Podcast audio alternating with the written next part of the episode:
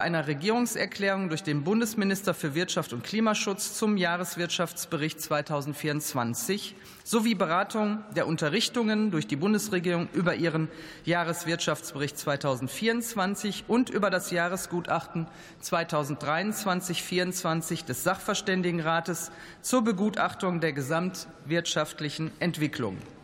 Für die Aussprache im Anschluss an die Regierungserklärung wurde eine Dauer von 68 Minuten beschlossen. Das Wort zur Abgabe einer Regierungserklärung hat der Bundesminister für Wirtschaft und Klimaschutz, Herr Dr. Robert Habeck.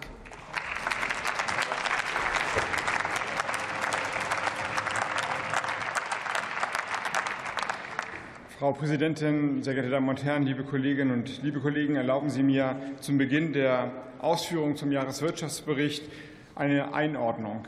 Es ist jetzt fast auf den Tag genau zwei Jahre her, dass wir den Angriff von Russland auf die Ukraine hier besprochen haben, dass wir ihn erlebt haben. Und gerade in diesen Tagen wie diesen und kurz nach der Münchner Sicherheitskonferenz muss man einmal daran erinnern, dass die Brutalität und der Angriff und die Gewalt und das Sterben dort unvermindert weitergeht, ja an Tagen wie diesen noch mal in einer Steigerungsform weitergeht. Dieser Angriff ist die Ursache von vielen ökonomischen Turbulenzen. Vor allem ist er der Grund für unsägliches Leid. Hunderte von Soldaten sterben auf der ukrainischen Seite jedes, jeden Tag. Und auf der russischen Seite werden es mehr sein. Putin schlachtet diese Menschen dahin. Daran hat sich nichts geändert. Aber es muss sich ändern. Wir müssen der Ukraine weiter hilfreich und unterstützend an der Seite stehen.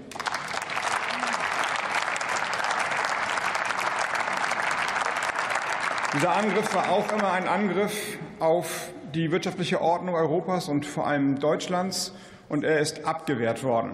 Er ist abgewehrt worden in den Etappen, dass wir die Energieversorgung sichern konnten. Damals, Sie erinnern sich daran, gab es Prognosen, dass, wenn wir kein russisches Gas bekommen, die Wirtschaft um fünf oder zehn Prozent gar einbrechen würde.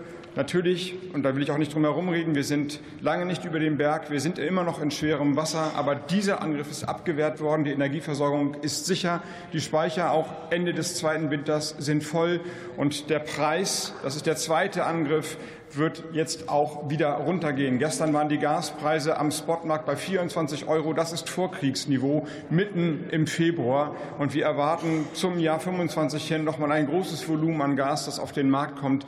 Der Markt wird zu einem Bayersmarkt werden. Das heißt, die Gaspreise werden runtergehen. Die energieintensive Industrie, sie zieht wieder an. Sie produziert jetzt wieder mehr. Auch das ist bewältigt worden und entsprechend auch im Strombereich. Gleichwohl mussten wir gegenüber der Prognose von vor einem Jahr und auch der Herbstprognose die wirtschaftlichen Aussichten, Aussichten deutlich nach unten korrigieren. Vor einem Jahr haben wir für das Jahr 24 ein Wachstum von 1,8 Prozent erwartet. Im Geleitflug mit allen anderen Wirtschaftsinstitutionen und Forschungseinrichtungen. Dann haben wir in der Herbstprognose auf 1,3 reduzieren müssen. Und gestern haben wir den Jahreswirtschaftsbericht oder ich Ihnen vorgelegt mit der nur noch und wirklich kleinen Zahl, kläglichen Zahl von 0,2 Prozent Wachstum, also im Grunde Stagnation der Wirtschaft. Was ist passiert in nur wenigen Monaten? Und warum ist es zu diesem Abschwung gekommen und was folgt daraus für die Bundesregierung, für die Bundesrepublik und für unseren gemeinsamen Diskurs? Erst einmal, Deutschland ist eine Exportnation. Wenn man sich anschaut, wo die Länder die europäischen Länder 1990 gestartet sind, waren wir alle mehr oder weniger gleich auf. Auch der europäische Durchschnitt war ungefähr auf dem gleichen Niveau von allen. Und dann sind wir abgehoben.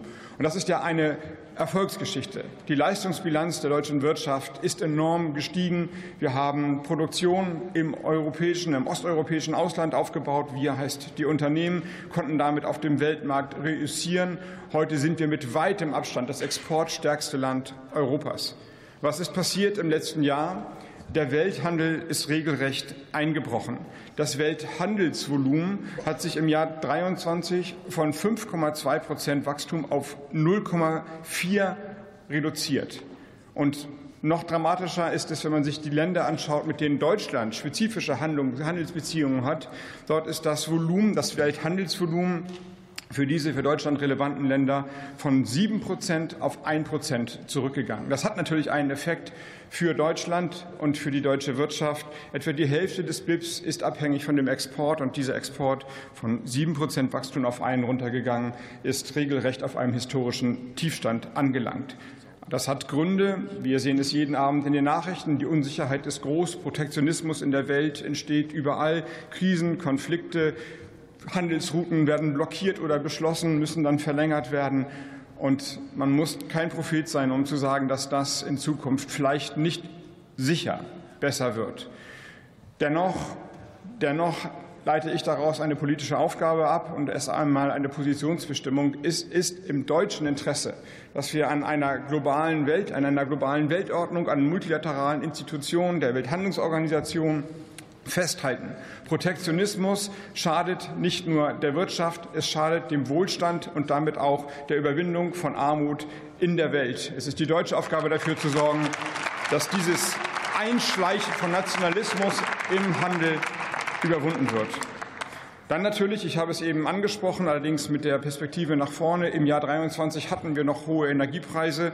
Wenn auch gleich die Handelsvolumen jetzt günstiger werden und der Spotmarkt günstiger ist und auch die Futures günstiger werden im Jahr 23 und vor allem für die Bürgerinnen und Bürger, die Konsumenten und die kleineren Unternehmen, die nicht am Spotmarkt einkaufen, hatten wir natürlich noch die hohen Energiepreise aus der Zeit, als wir russisches Gas ersetzen mussten. Das heißt, wir haben selbstverständlich gerade energieintensiven Industrie einen Produktionsrückgang im letzten Jahr gesehen. Dazu kommt die Inflation im Jahr 23, die sich auch über den Winter als hartnäckiger erwiesen hat. Inflation heißt, dass Einkommen oder Lohnzuwächse aufgefressen werden. Die Bürgerinnen und Bürger, die Menschen hatten einfach weniger Geld. Und die zweite Hälfte des BIP-Wachstums ist ja grob gesprochen der Konsum. Wenn die Inflation über den Einkommens- und Lohnzuwächsen liegt, dann hat man weniger Geld und es gibt eine Konsumzurückhaltung. Wir hatten, konnten sie deutlich sehen und deutlich spüren. Dazu kommt die geldpolitische Straffung. Wir bekämpfen die Inflation und zwar erfolgreich, muss man sagen, mit einer Erhöhung des Zinses. Die EZB hat den Leitzins mehrfach angehoben, aber eine Leitzinsanhebung zerstört natürlich geplante Investitionen oder zumindest schiebt sie sie auf. Das hat die Bauwirtschaft in der vollen Härte getroffen. Die Auftragsbücher sind jetzt langsam leer und die neuen Investitionsentscheidungen sind aufgeschoben worden.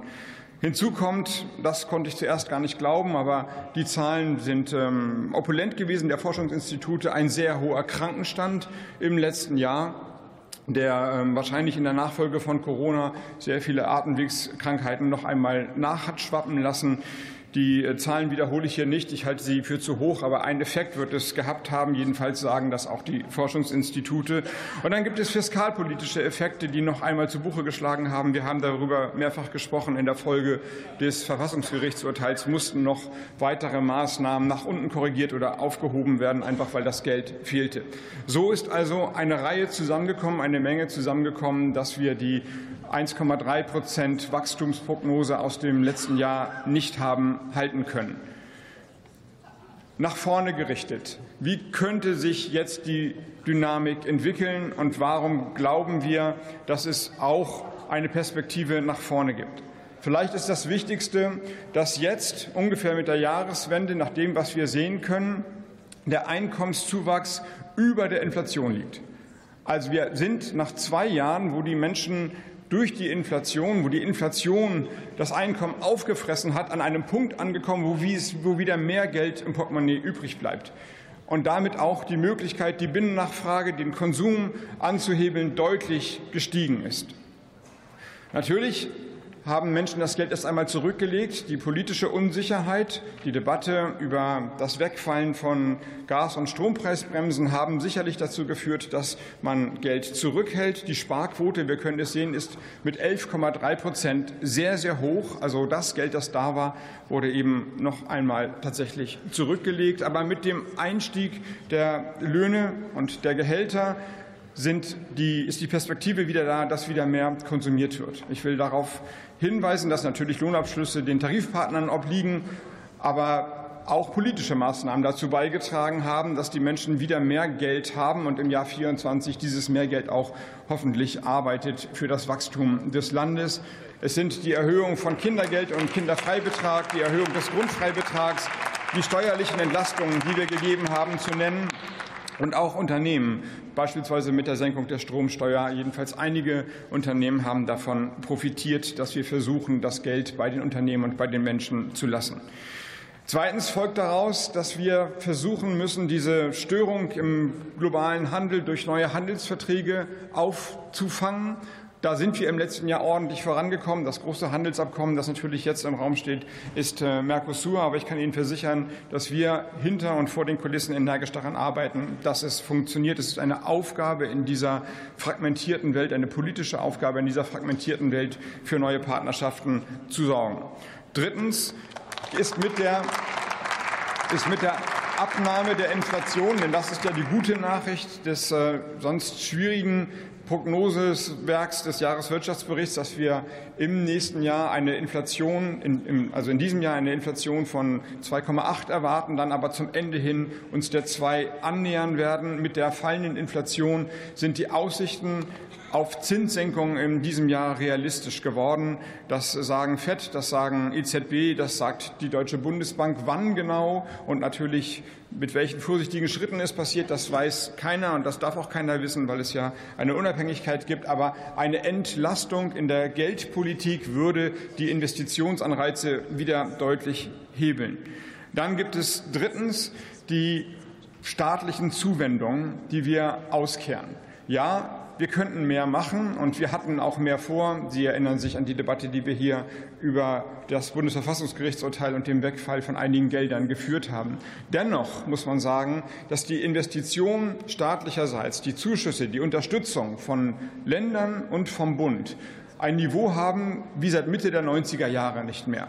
Und diese Investitionen müssen schnell ausgegeben werden schnell ausgeben, und dazu komme ich gleich, das ist die Aufgabe der Stunde.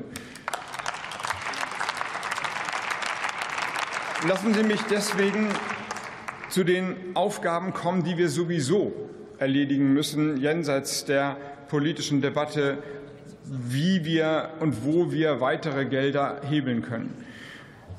Was ich bisher nicht ausgeführt habe, ist, dass einer der großen und in der Zukunft schwerer werdenden strukturellen Probleme das, das Wachstumspotenzial an sich ist. Wir haben zu wenig Hände und Köpfe in Deutschland.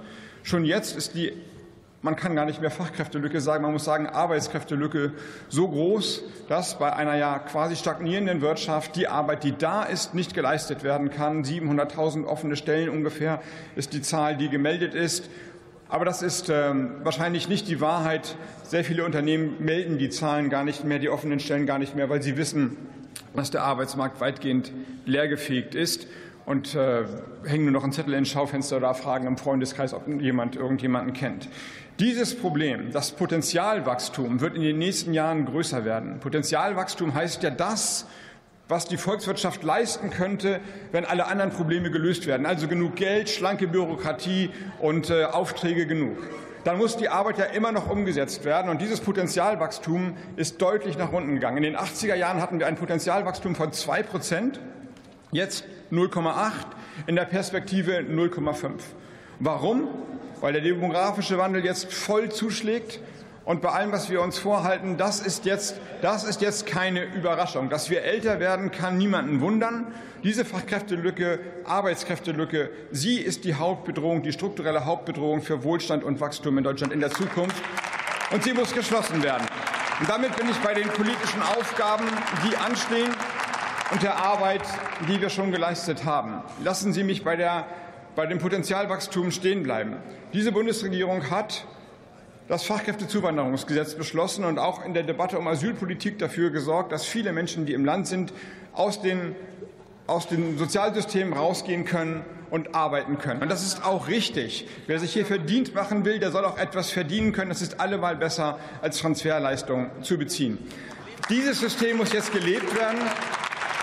Wir müssen in allen Bereichen es mit Praxis füllen, mit schnellen Visavergaben, mit einer Ansprache an die Arbeitsagenturen, dass es tatsächlich ernst gemeint ist, Leute jetzt nicht von der Arbeit fernzuhalten, sondern sie in Arbeit zu bringen. Wir müssen dafür sorgen, dass das führt ja der Jahreswirtschaftsbericht aus, und zwar in den Kapiteln, die sonst immer so ein bisschen despektierlich betrachtet werden, dass, wenn die Familiengründungsphase da ist, Menschen trotzdem arbeiten dürfen und können, wenn sie denn wollen. Wenn man mal ein bisschen Pause machen will und sich um die Kleinen kümmert, alles fein. Aber wenn man gerne weiterarbeiten will, in der Partnerschaft arbeiten will, und es trifft ja vor allem Frauen, die dann weiterarbeiten wollten und häufig wegen fehlender Bildungsinfrastruktur, Betreuungsinfrastruktur ist nicht können, dann haben wir hier ein politisches Problem.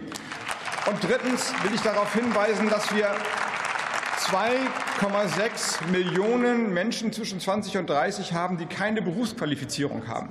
2,6 Millionen Menschen. Da mögen auch einige dabei sein, die, die wie soll ich sagen, ein bisschen laissez-faire rangehen. Aber 2,6 Millionen Menschen ist eine politische Aufgabe. Das ist ein strukturelles Problem. Wir müssen es angehen. Wir müssen über Ausbildung, Weiterbildung, Fortbildung, den Zugang in die Ausbildung reden und diese Menschen in Arbeit bringen. Und natürlich müssen wir auch dafür sorgen, dass die Zuwanderung gelebt wird und nicht Signale senden, dass wir alle Menschen, die nicht Meier, Müller, Meier oder Habeck heißen, nicht in Deutschland haben wollen und wieder abschieben wollen. Das wäre das Ende der deutschen Wirtschaft und jede Chance auf Wachstum wäre damit genommen. Das ist ökonomischer Wahnsinn und wirklich die Axt an den Wohlstand des Landes legen. Das müssen wir in jedem Fall tun. Und wir müssen auch sehen, dass wir bei der Bürokratie vorankommen. Die Bundesregierung hat ja viel angeschoben und viel gemacht. Aber wir sind noch nicht da, wo wir hinwollen. Wo, sind, wo müssen wir hinwollen? Am Ende muss die Verwaltung selbst, das System aus sich selbst heraus wissen, dass es gut ist, schlankere, einfache oder weniger Vorschriften zu machen. Im Moment ist das ein politischer Prozess. Nach Jahren, wo immer versucht wird, alles besonders richtig zu machen, müssen wir in eine politische Kultur eintreten, wo es gewollt und belohnt wird, die Dinge schneller und zügiger zu entscheiden. Diese Arbeit ist eine gemeinsame Arbeit. Sie geht in die Ämter hinein, sie geht über die Länder, sie geht über die Kommunen und natürlich nimmt sie auch die Bundesregierung in die Pflicht. Das Geld, das da ist, das muss schnell arbeiten und muss schnell ausgegeben werden. Und wir müssen Beispiele setzen, dass es gewollt ist, dass dieses Geld schnell ausgekehrt wird, dass die Genehmigungsverfahren schneller werden, dass die Bauverfahren zügiger und günstiger durchgeführt werden. Das ist eine No Regret. Das ist eine sowieso Aufgabe, die wir in der Zukunft angehen werden, beziehungsweise längst dabei sind zu tun. Und dann lassen Sie mich kurz noch über finanzielle Impulse reden. Das ist ja ein bisschen der Elefant im Raum. Lassen Sie mich über den Babyelefanten reden. Das ist das Wachstumschancengesetz. Es ist einfach tatsächlich es ist einfach tatsächlich logisch schwer zusammenzukriegen, wenn man sagt, macht doch mehr Regierung, Klammer auf, dieses mehr nicht mit Gegeneinnahmen oder Gegenfinanzierung hinterlegt und dann gleichzeitig auf die Einhaltung der Schuldenbremse pocht. Das muss man so sagen, das ist wirklich Voodoo-Ökonomie oder Voodoo-Finanzpolitik, die wirklich jeder kann. Das ist ja, also jetzt gerade so beredet schweigen, darf ich kurz mal Sie haben ja sich nicht, liebe Kollegen von der Union, die Mühe gemacht, Ihre Vorschläge gegen zu finanzieren. Aber die überschwellige Schätzung sagt, dass Ihre Vorschläge ein Volumen von 45 bis 50 Milliarden Euro Steuerausfälle im Haushalt haben. Das ist dass die Gegenrechnung, die ich von dem Generalsekretär der Union gehört habe, ist, das holen wir alles wieder rein durch mehr Wachstum, also 50 Milliarden mehr Steuereinnahmen durch Wachstum. Das enthieße dann ja, dass es ungefähr bei 25 Prozent Unternehmensbesteuerung mehr, ungefähr 200 Milliarden mehr Euro zu besteuern geben müsste. Nach überschlägiger Rechnung wäre das ein BIP-Wachstum von 5 Prozent in zehn Monaten, wo wir darüber reden, ob wir eins, vielleicht anderthalb, zwei Prozent hinbekommen. Also ich würde sagen, das übersteht noch nicht mal eine vorläufige Prüfung des Bundesrechnungshofs. Deswegen lassen Sie uns das machen, was wir jetzt machen können. Es ist wenig genug, da will ich nicht drum herum reden. Es ist wenig genug. Hören Sie auf die Wirtschaft, hören Sie auf die Wirtschaftsverbände und geben Sie dem Wachstumschancengesetz endlich grünes Licht. Dankeschön.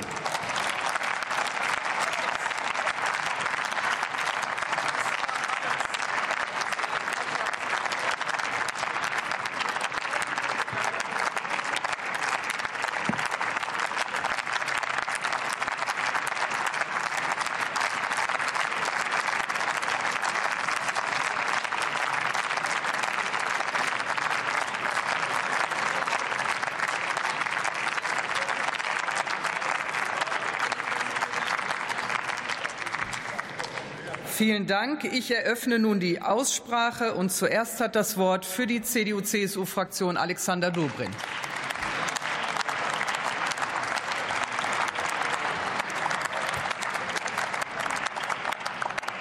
Sehr geehrte Frau Präsidentin, sehr geehrte Damen und Herren, Herr Bundesminister, Sie haben sich nicht mal die Mühe gemacht, die zentralen Vorwürfe an Ihrer Wirtschaftspolitik hier zu entkräften. Sie können es wahrscheinlich auch gar nicht. Aber nicht nur die Wirtschaftsverbände, selbst die IG Metall-Vorsitzende wirft Ihnen vor, dass Deutschland im Moment eine schleichende Deindustrialisierung erlebt. Und das, was Sie hier vorleben, das ist keine Antwort darauf. Das ist auch kein Jahreswirtschaftsbericht, sondern das ist die wirtschaftspolitische Bankrotterklärung dieser Ampelregierung.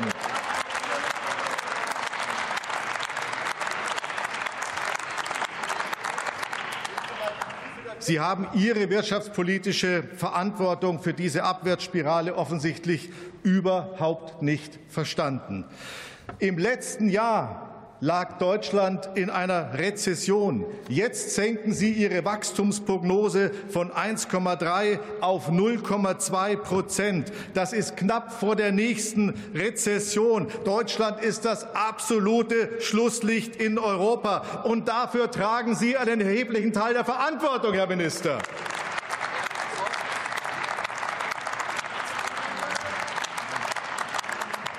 Das letzte Mal, als Deutschland so eine Wirtschaftsschwäche erlebt hat, das waren die Jahre 2002 und 2003. Damals gab es eine Antwort auf diese Wirtschaftsschwäche, und die hieß Agenda 2010. Wie schaut eigentlich Ihre Antwort heute aus, Herr Minister? Sie sind diese Antwort schlichtweg schuldig geblieben hier an diesem Rednerpult.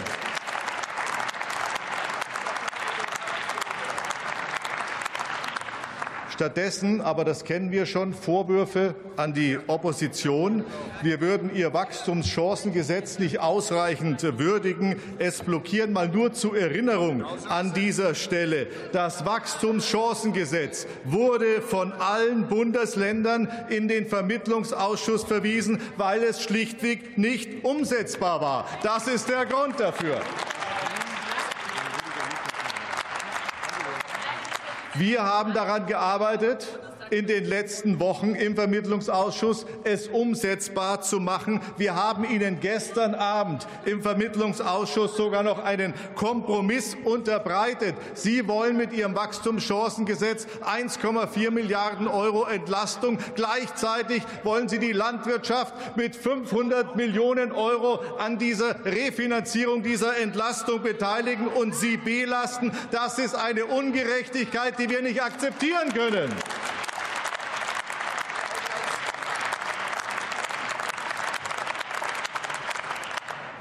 Sie reden hier über eine neue Dynamik, die Sie entfachen wollen. Ich sage Ihnen, Sie haben nicht die politische Kraft für eine neue Agenda 2010. Sie haben diese Kraft einfach nicht. Und der IBO-Präsident fußt, er hat vollkommen recht, wenn er sagt, die Verunsicherung der Wirtschaft muss sich die Ampel zuschreiben lassen. Das ist die Realität in diesem Land. Herr Dobrindt.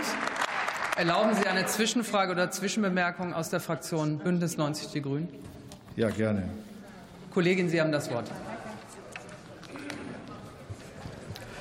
Ja, vielen Dank, lieber Kollege Dobrindt, dass Sie die Frage zulassen. Ich verstehe, dass Sie sich hier natürlich in Kritik an der Bundesregierung ergehen. Ich persönlich mache mir sehr große Sorgen um die bayerische Wirtschaft. Ich würde hierzu gerne einen Kommentar von Ihnen hören. Wir haben das Chemiedreieck in Bayern, was seit Jahren versucht, erneuerbare Energien auszubauen, um die Energiesicherheit vor Ort herzustellen. Windkraft haben sie jahrelang verhindert. Jetzt ist die Möglichkeit da, dank dem Bund. Ein Bürgerentscheid für Windkraft ist leider negativ ausgegangen. Der Wirtschaftsminister hat vor Ort nur gesagt, na ja, man muss halt gucken, was rauskommt, hat sich nicht dezidiert hinter diesen Bürgerentscheid gestellt. Dann hat Wirtschaftsminister Aiwanger noch einen Streit mit Thüringen angefangen. Dort soll eine Stromtrasse noch stärker ausgebaut werden, sodass sich die Stromtrasse nach Bayern noch weiter verzögert. Mittlerweile sagt der Mittelstandsverband, Aiwanger ist absolut untätig. Er ist auf Demos unterwegs und er tut überhaupt nichts für den Mittelstand. Es gibt massive Kritik aus der Wirtschaft. Und deswegen meine Frage, Herr Dobrindt, was tun Sie gegen das Standortrisiko Aiwanger im bayerischen Wirtschaftsministerium?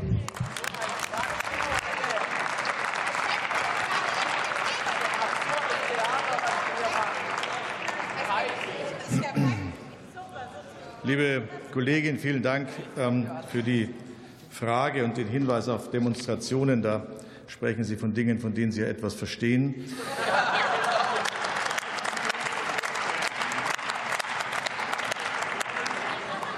Mein erster Hinweis daran, ich habe mir, habe mir die neue Statistik der Bundesnetzagentur geholt, um mal nachzuschauen, wie denn der Zubau der erneuerbaren Energien im letzten Jahr 2023 in den Bundesländern war. Offizielle Statistik der Netzagentur. Platz 1 beim Ausbau der erneuerbaren Energien in Deutschland, der Freistaat Bayern. Erste Bemerkung.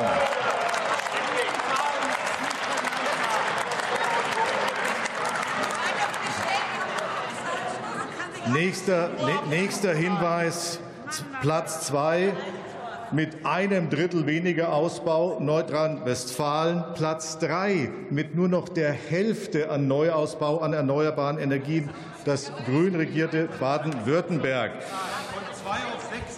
Nächster Hinweis, weil Sie ja über die Windenergie und die Bürgerentscheide dazu gesprochen haben.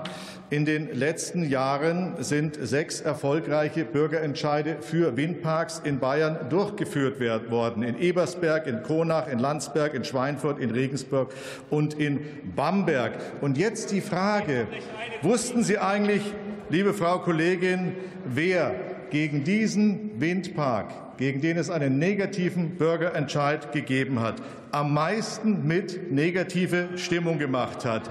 Der energiepolitische Sprecher der Grünen im Bayerischen Landtag hat es als Abzocke bezeichnet, dass ein französischer Konzern sich beteiligt. Und das hat die Stimmung vergiftet im Land. Das lassen Sie sich mal gesagt sein.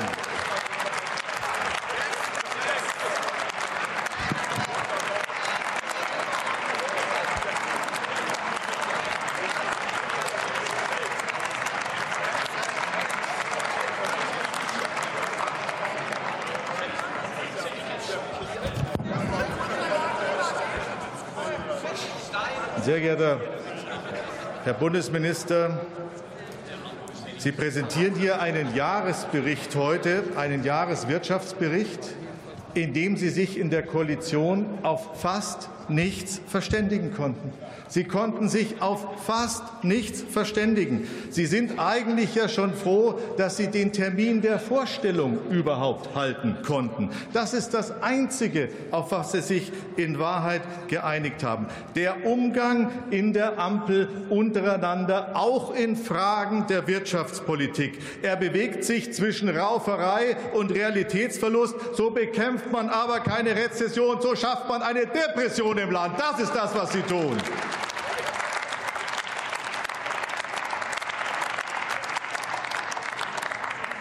Und jetzt haben Sie heute hier versucht, Herr Bundesminister, letztlich alles mit externen Krisen zu erklären. Alles, was in der Wirtschaft, Politik schief läuft, falsch läuft, die Rezession, die mangelnde, das mangelnde Wachstum, alles haben Sie auf externe Krisen geschoben. Jetzt muss ich Ihnen aber sagen, die Rezession, sie ist keine weltweite. Sie ist auch keine europäische, sie ist schlichtweg eine deutsche. Deutschland ist das Schlusslicht in Europa. Alle unsere Nachbarn haben die gleichen Krisen, aber ein größeres Wachstum. Es ist ihre Verantwortung und nicht die Weltkrise.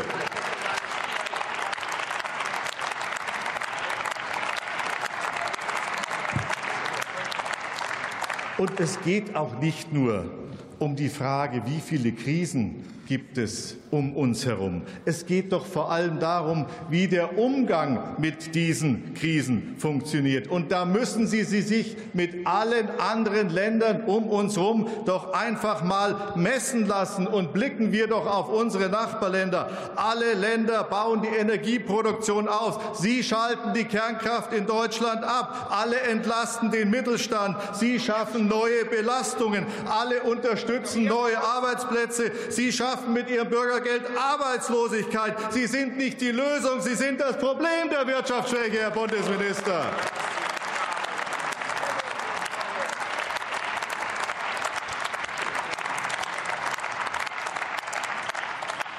Wir haben Ihnen in den vergangenen Tagen Friedrich Merz und ich persönlich, wir haben Ihnen konkrete Vorschläge gemacht für Maßnahmen aus dieser Wirtschaftskrise heraus. Sie selber reden immer gerne von der Wirtschaftswende. Wenn Sie eine Wirtschaftswende wollen, dann senken Sie die Unternehmenssteuern auf ein wettbewerbsfähiges Niveau, dann senken Sie die Energiekreise und dann sorgen Sie dafür, dass sich Arbeit endlich wieder lohnt und zementieren Sie nicht Arbeitslosigkeit. Dann schaffen wir eine Wirtschaftswende.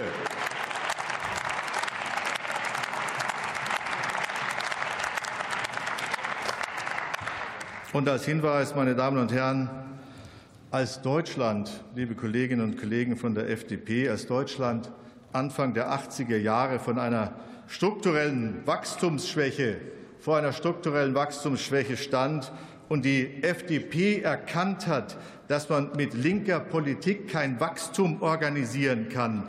Da hat es das Lambsdorff-Papier, den Scheidungsbrief für die sozialliberale Koalition gegeben. Ich kann Ihnen nur raten, es wird Zeit für ein Scheidungspapier, um dieses Ampelchaos endlich zu beenden, liebe Kollegen der FDP.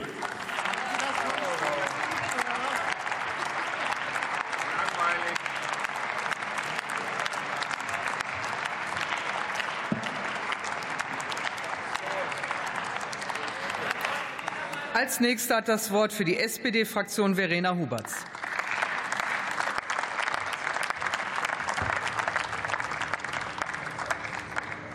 Sehr geehrte Frau Präsidentin, Herr Wirtschaftsminister Habeck, liebe Kolleginnen und Kollegen!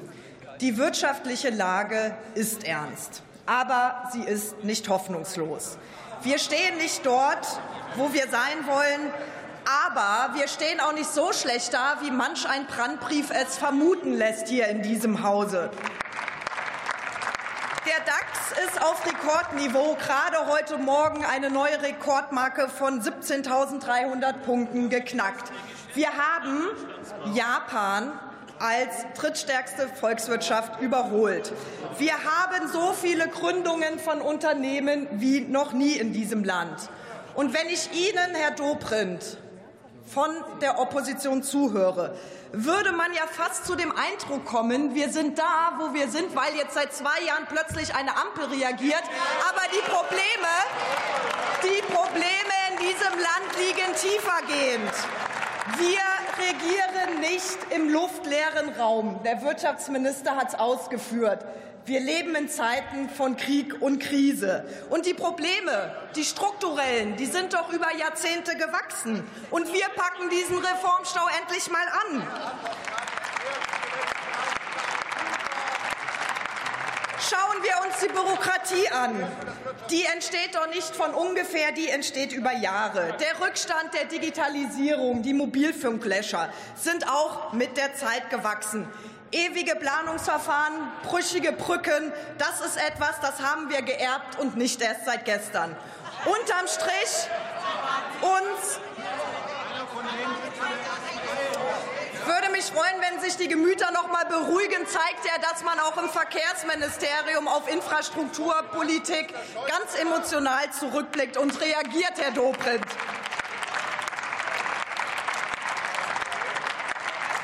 Unterm Strich, uns ging es lange in diesem Land sehr gut. Wir haben es uns zu einfach gemacht. Wir krempeln jetzt die Arme hoch und bringen dieses Land auf einen Wachstumspfad. Und der ist gepflastert mit Reformen, mit strukturellen Gesetzgebungen. Und da packen wir es jetzt endlich an, liebe Kolleginnen und Kollegen. Und wenn wir Ihre Vorschläge prüfen, der Wirtschaftsminister hat es ausgeführt, das ist ein Gemischtwarenladen ohne Gegenfinanzierung. Das ist wünscht ihr was. Das ist weder originell noch seriöse Wirtschaftspolitik. Und ich wünsche mir, dass wir hier ernsthaft in diesem Hohen Haus über die Lage und über die Lösungen auch miteinander diskutieren. Wir als Ampel, wir schauen nach vorne. Wir brauchen einen Weg an wirkungsvollen Maßnahmen. Wir brauchen das Wachstumschancengesetz kurzfristig. Denn es ist auch ein Signal, dass auch Bürokratie jetzt schon abgebaut wird.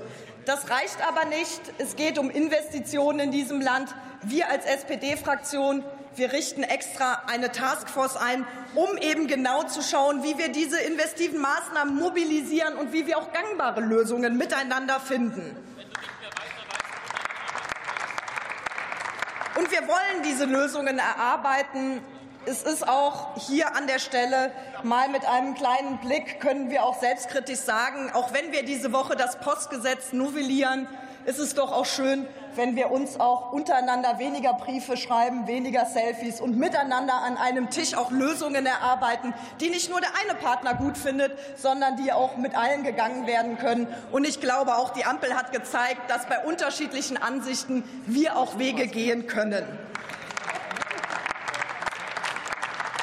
diesem Land ist auch nicht alles schlecht. Wir können nach Rheinland-Pfalz gucken. Dort regiert eine Ampel. Dort wird wirtschaftlich investiert. Wir haben gerade ein Leuchtturmprojekt vom US-Pharmaunternehmen Eli Lilly. 2,3 Milliarden Euro Investitionen in Allzeit, über 1000 Arbeitsplätze, die dort entstehen, in einer innovativen Branche, weil man eben langfristig strukturell in die Grundlagenforschung an der Universität Mainz investiert hat, weil dort ein BioNTech entstanden ist, weil dort jetzt ein Cluster entsteht und alle von der Kommune bis zum Land und dem Bund miteinander arbeiten. Und das kann auch hier für uns manchmal ganz dienlich sein. Es passiert was und wir sorgen dafür, dass es auch weitergeht. Lassen Sie mich zum Schluss kommen. Der Jahreswirtschaftsbericht ist eine Analyse. Er ist Mahnung, aber auch Motivator zugleich. So wie es ist, kann es nicht bleiben und so wird es auch nicht bleiben. Was es jetzt braucht, sind konzentrierte Impulse, ist ein konzentriertes Arbeiten. Da werden wir anpacken, da werden wir liefern. Herzlichen Dank.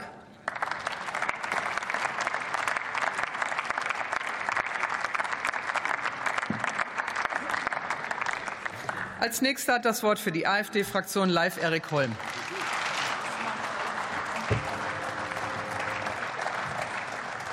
Liebe Bürger, Frau Präsidentin, meine Damen und Herren!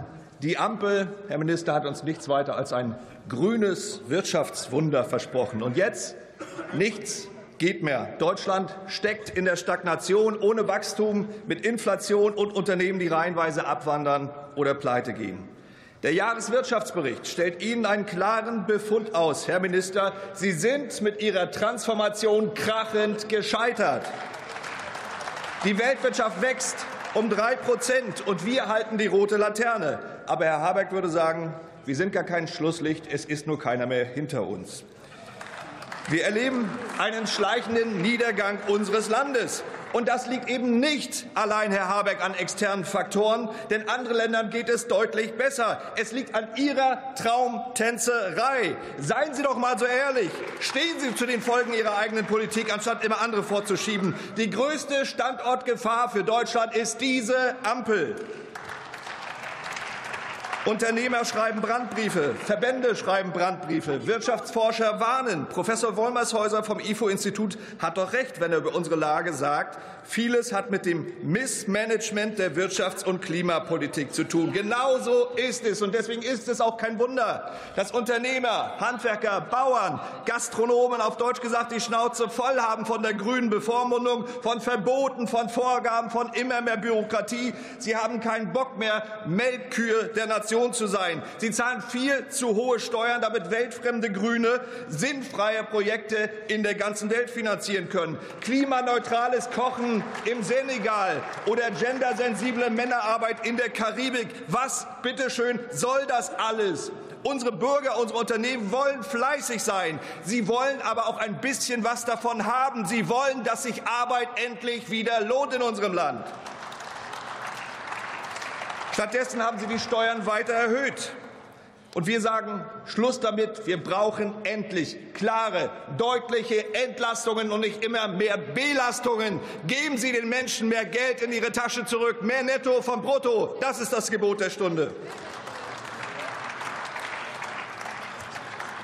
Und es wird Zeit für eine sichere und bezahlbare Energieversorgung. Wir sind vom zweitgrößten Stromexporteur zum zweitgrößten Stromimporteur in der Europäischen Union geworden. Es war Ihr Kardinalfehler, mitten in einer Energiekrise sichere und saubere Kernkraftwerke abzuschalten. Das allein wäre doch schon Grund genug, den Regierungsauftrag abzugeben. Sie haben damit unserem Standort und dem Wohlstand unseres Landes schweren Schaden zugefügt. Kein anderes Land macht einen solchen Irrsinn. Und deshalb wird es höchste Zeit, Sie endlich nach Hause zu schicken. Es liegt ja auf der Hand, was zu tun ist, um unser Land wieder nach vorn zu bringen. Kernkraftwerke wieder ans Netz, runter von den hohen Energiekosten, runter von der hohen Steuerlast und natürlich konsequenter Bürokratieabbau. Der Lieferkettenmurks gehört abgeschafft. Wir brauchen Investitionen in eine moderne Infrastruktur. Bei der Digitalisierung hängen wir weiter meilenweit hinterher. Und wir müssen unser Fachkräftepotenzial heben. Herr Minister, Sie haben sehr viel gesprochen über die Fachkräftezuwanderung. Wir sagen, wir brauchen unsere einheimischen Fachkräfte, gute Bildung und Ausbildung. Das ist das Entscheidende, was wir tun müssen. Und wir müssen die Standortbedingungen so verbessern, dass sich Arbeit wieder lohnt. Denn dann wollen die Leute auch arbeiten gehen. Dann verharren sie nicht im Bürgergeld, sondern suchen sich freiwillig einen neuen Job. Und es wandern nicht mehr 100.000 Leute pro Jahr ab, gut qualifizierte Deutsche, sondern suchen sich hier ihren Arbeitsplatz. Das ist unser Ziel und das wollen wir umsetzen. Die Dinge sind nicht kompliziert. Man muss sie nur beherzt und richtig anpacken. Wir sind dafür bereit. Machen wir gemeinsam Schluss mit dieser Transformation. Transformieren Sie sich, Herr Minister, bitte ganz schnell in die Opposition. Den Bürgern ist doch klar aus dem grünen Frosch, da wird keine schöne Prinzessin mehr. Deutschland braucht einen Neuanfang. Deutschland braucht Neuwahlen. Jetzt.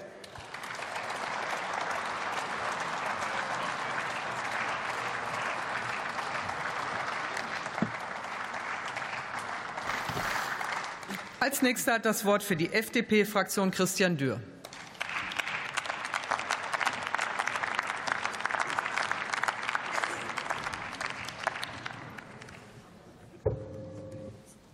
Herzlichen Dank, Frau Präsidentin, verehrte Kolleginnen und Kollegen.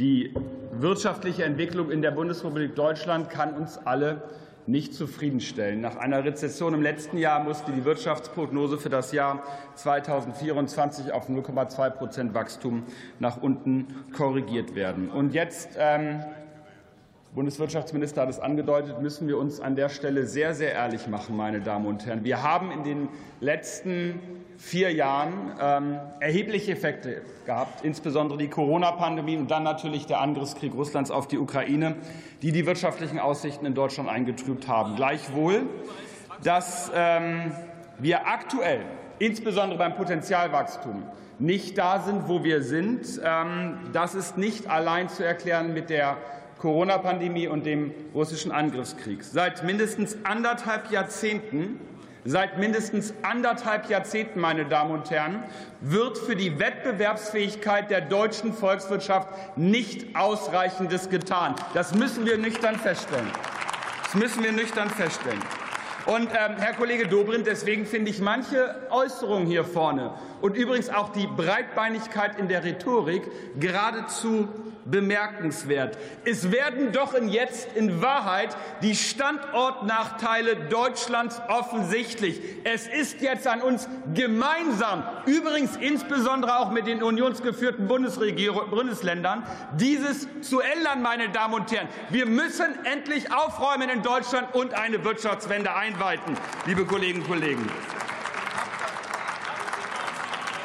Und ähm, einiges ist bereits getan worden. Der Bundeswirtschaftsminister hat es eingeläutet. Wir haben beispielsweise das Freihandelsabkommen mit Kanada beschlossen. Wir haben bei der Einkommensteuer erhebliche Reduzierung vorgenommen. Allein in diesem Jahr 15 Milliarden Euro, die EEG-Umlage abgeschafft, die Stromsteuer für das produzierende Gewerbe um 96 Prozent gesenkt, das Zukunftsfinanzierungsgesetz, damit in Deutschland wieder investiert wird und natürlich die Genehmigungsbeschleunigung sowieso, sowie insbesondere, um das Arbeitskräftepotenzial zu heben, das Fachkräfteeinwanderungsgesetz. Es werden im Bundeskabinett derzeit Bürokratieentlastungspakete besprochen, die schnell in den Bundestag kommen sollten. Meine Damen und Herren, ich will offen für meine Fraktion sagen, wir stehen nicht bereit für zusätzliche bürokratische Belastung, wie sie die CDU-Politikerin Ursula von der Leyen in den letzten Jahren vorgeschlagen hat. Und das in aller Klarheit zu sagen.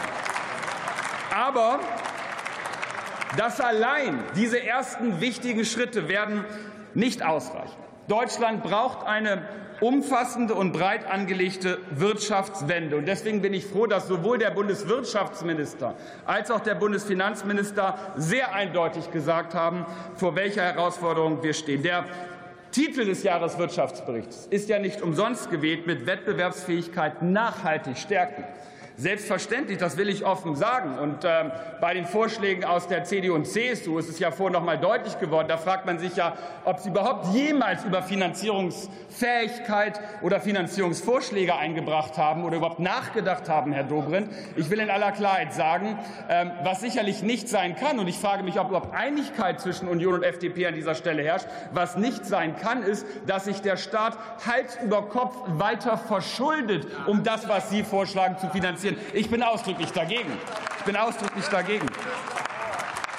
Und gleichzeitig das, was der Jahreswirtschaftsbericht vorstellt und beinhaltet, das, meine Damen und Herren, ist das Gebot der Stunde, auch wenn unionsgeführte Bundesregierungen dafür nie die Kraft hatten. Jetzt ist die Zeit einer umfassenden und gezielten Angebotspolitik, meine Damen und Herren. Wir müssen zurück zu mehr Angebot, um unsere Wirtschaft wieder nach vorne zu bringen, liebe Kolleginnen und Kollegen. Und ja, das heißt insbesondere auch steuerliche Entlastung. Ich komme gleich noch mal auf den gestrigen Abend an der Stelle zu sprechen. Wir müssen, das will ich auch in aller Klarheit sagen, da nehme ich uns auch als Regierungsfraktion ähm, in die Verantwortung. Wir müssen als Koalition die Kraft haben, die Mammutaufgabe einer Wirtschaftswende zu leisten, für die andere in der Vergangenheit nie die Kraft entwickelt haben, liebe Kolleginnen und Kollegen. Und deswegen, und deswegen ähm, will ich zum gestrigen Abend kommen. Der Kollege Alexander Dobrindt war bei der Sitzung des Vermittlungsausschusses ja ebenfalls zugegen. Und ich fand vor dem Hintergrund, lieber Kollege Dobrindt, Ihre Rede hier vorne gerade bemerkenswert. Sie haben gerade gesagt, diese Koalition, und ich teile die Einschätzung, sollte auch die Kraft haben, bei der Unternehmenssteuer Entlastungen vorzuschlagen und abzustimmen, durch den Deutschen Bundestag zu bringen. Ich teile das ausdrücklich. Wie kann man, wenn man ein rational denkender Mensch ist, wie kann man am Donnerstagmorgen Unternehmenssteuersenkungen fordern, wenn man sie im Vermittlungsausschuss am gestrigen Tag abgelehnt haben. Wie kann man das rational überhaupt hinkriegen zusammen, Herr Dobrindt? Wie schaffen Sie das intellektuell? Die stimmen dagegen und fordern es am nächsten Morgen. Ich kann es nicht mehr nachvollziehen. Ich kann es nicht mehr nachvollziehen. Und deswegen will ich das in aller Klarheit sagen und in aller Ernsthaftigkeit. Ich meine ja nicht nur, dass es keinerlei Vorschläge zum Bundeshaushalt 2024 aus der CDU-CSU-Fraktion gab. Die Wahrheit ist, am gestrigen Abend im Vermittlungsausschuss, meine Damen und Herren, gab es auch keinen einzigen Antrag der CDU-CSU. Sie beantragen nie etwas. Sie stimmen nie etwas zu. Das, was Sie machen, darauf beschränkt sich Ihre Wirtschaftspolitik. Sie schreiben Briefe. Hören Sie auf mit Briefe schreiben. Stimmen Sie für Entlastung in Parlamenten, meine Damen und Herren. Das wäre Ihr Beitrag zur Wirtschaftswende, den Sie leisten könnten. Und deswegen komme, Frau Präsidentin, zum Schluss. Deswegen ist meine ganz herzliche Bitte, am gestrigen Abend hat es im Vermittlungsausschuss eine Mehrheit für das Wachstumschancengesetz gegeben. Aber machen wir uns nichts vor, es war ein sogenanntes unechtes Vermittlungsergebnis. Meine herzliche Bitte ist, die kommenden vier Wochen zu nutzen. Das Wachstumschancengesetz ist am 17. November letzten Jahres hier von der Mehrheit beschlossen worden. Sie haben jetzt noch vier Wochen Zeit, Ihre Meinung zu ändern und den Weg frei zu machen für die Entlastung der deutschen Unternehmen. Ich danke Ihnen.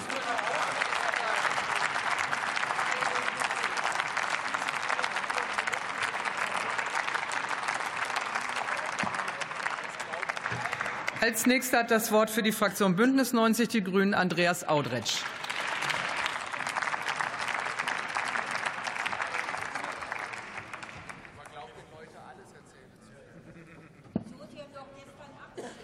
Frau Präsidentin, sehr geehrte Damen und Herren! Die deutsche Wirtschaft ist ein, in einem schwierigen Fahrwasser. Das ist unbenommen. Und jetzt haben wir zwei Möglichkeiten. Entweder wir stellen uns hier hin, wie Sie, Herr Dobrindt, das getan haben, und verbreiten Depressionen im Land und sagen, alles ist nur schlecht. Oder wir fangen an, einmal auch darüber zu reden, was wir hier aufräumen, was Sie in 16 Jahren falsch gemacht haben und was eigentlich auch im Positiven gerade auf den Weg gebracht wird. Die Inflation, die Inflation lag vor einem Jahr, im Februar vor einem Jahr bei 8,7 Prozent. Sie ist massiv gesunken, jetzt auf 2,8 Prozent und der Pfad zeigt abwärts. Die Energiepreise waren enorm nach oben gesprungen. Und wissen Sie warum? Weil Sie uns abhängig gemacht haben von russischem Gas. 55 Prozent des Gases in Deutschland musste ersetzt werden. Wir haben diese Katastrophe abgewendet. Wir haben Gas besorgt. Und jetzt sinken auch die Energiepreise wieder. Die Strompreise für die Industrie sind um 23 Prozent gefallen. Und mit dem Boom bei Solar, bei Wind werden sie weiter fallen. Die günstigsten Energien, die wir haben, sind die Erneuerbaren. Und Sie haben das Land kaputt gespart, 16 Jahre lang. Und das Gegenteil ist das, was wir jetzt tun. Wir investieren in Chipfabriken in Sachsen, in Sachsen-Anhalt, in grünen Stahl, in Schleswig-Holstein eine Batteriezellfabrik. Insgesamt 10.000 neue Arbeitsplätze werden dazu geschaffen. Das sind Arbeitsplätze für Menschen, die dann Jobs haben, die gute Löhne kriegen und die in Wohlstand hier in Deutschland leben können. Auch das passiert. Nicht alles ist gut, aber es wird besser. Wir sind auf dem Weg. So, und jetzt bin ich bei gestern Abend und bei der Frage, was man ganz konkret als nächstes tun kann. Und ehrlich gesagt, wir erleben seit einigen Wochen ein absolut absurdes Theater von Ihrer Seite, von Friedrich Merz ganz vorne dabei. Steuersenkungen von rund 45 Milliarden Euro legen Sie auf den Tisch. 45 Milliarden Euro. Und bei der Frage der Finanzierung gibt es nicht einen einzigen konkreten Vorschlag. Der Minister hat das ausgeführt, wie absurd Ihre Rechnungen sind. Die haben weder Hand noch Fuß und es wird noch äh, absurder und noch klarer, weil Sie das wissen. Sie wissen doch genau, was Sie tun. Verbieten Sie Ihren Abgeordneten hier im Deutschen Bundestag Anträge zu stellen, weil sie nicht rechnen wollen, weil sie ganz dezidiert verunsichern wollen, weil sie ja kein Interesse daran haben, ernsthaft zu rechnen. Sonst würde ich vorschlagen, schreiben Sie es mal auf, legen Sie es vor, bringen Sie es hier ein, dann könnte man auch drüber reden. Und der letzte Akt Kollege Dürr hatte es gesagt, das Wachstumschancengesetz. Wir hatten lange verhandelt und wir hatten auch Einigkeit, übrigens auch gute Gespräche, gute Einigkeit mit den CDU-Finanzministern aus den Ländern. Herr Optendrenk aus Nordrhein-Westfalen fand das Paket gut. Herr Füracker aus Bayern, CSU, fand das Paket gut. Und dann ist eins passiert. Es kam eine Person, die keine Lust hatte auf konstruktive Politik für die Wirtschaft in Deutschland, sondern die Destruktion in die Debatte bringen wollte. Und diese Person heißt Friedrich Merz. Und diese Person hat gestern Abend verhindert, dass es eine Zustimmung zum Wachstumschancengesetz von ihrer Seite geben kann. Wir haben gestern Abend Ja gesagt. Wir haben gestern Abend Ja gesagt zu mehr Forschungsförderung. Wir haben Ja gesagt zu Investitionsimpulsen für kleine und mittlere Unternehmen. Wir haben Ja gesagt zu neuem Schwung für die Bauwirtschaft. Friedrich Friedrich Merz und Herr Dobrindt, die Union hat gestern Abend Nein gesagt. Nein zu 18 Wirtschaftsverbänden. Nein zu den kleinen und mittleren Unternehmen in Deutschland. Nein zu Wohlstand in Deutschland. Das ist das, was Sie tun. Die große Geste, große Blasen. Und wenn es konkret wird, dann sind Sie weg. Wir sind, wir sind nicht so.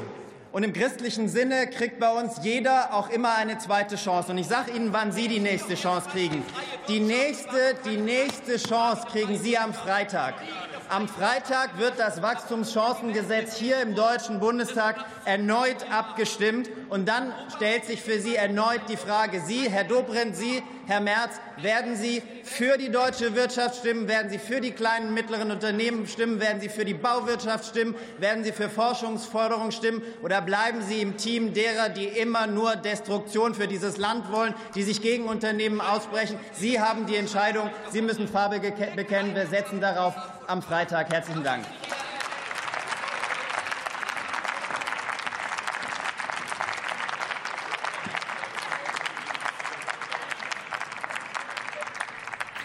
Als nächster hat das Wort für die CDU-CSU-Fraktion Jens Spahn.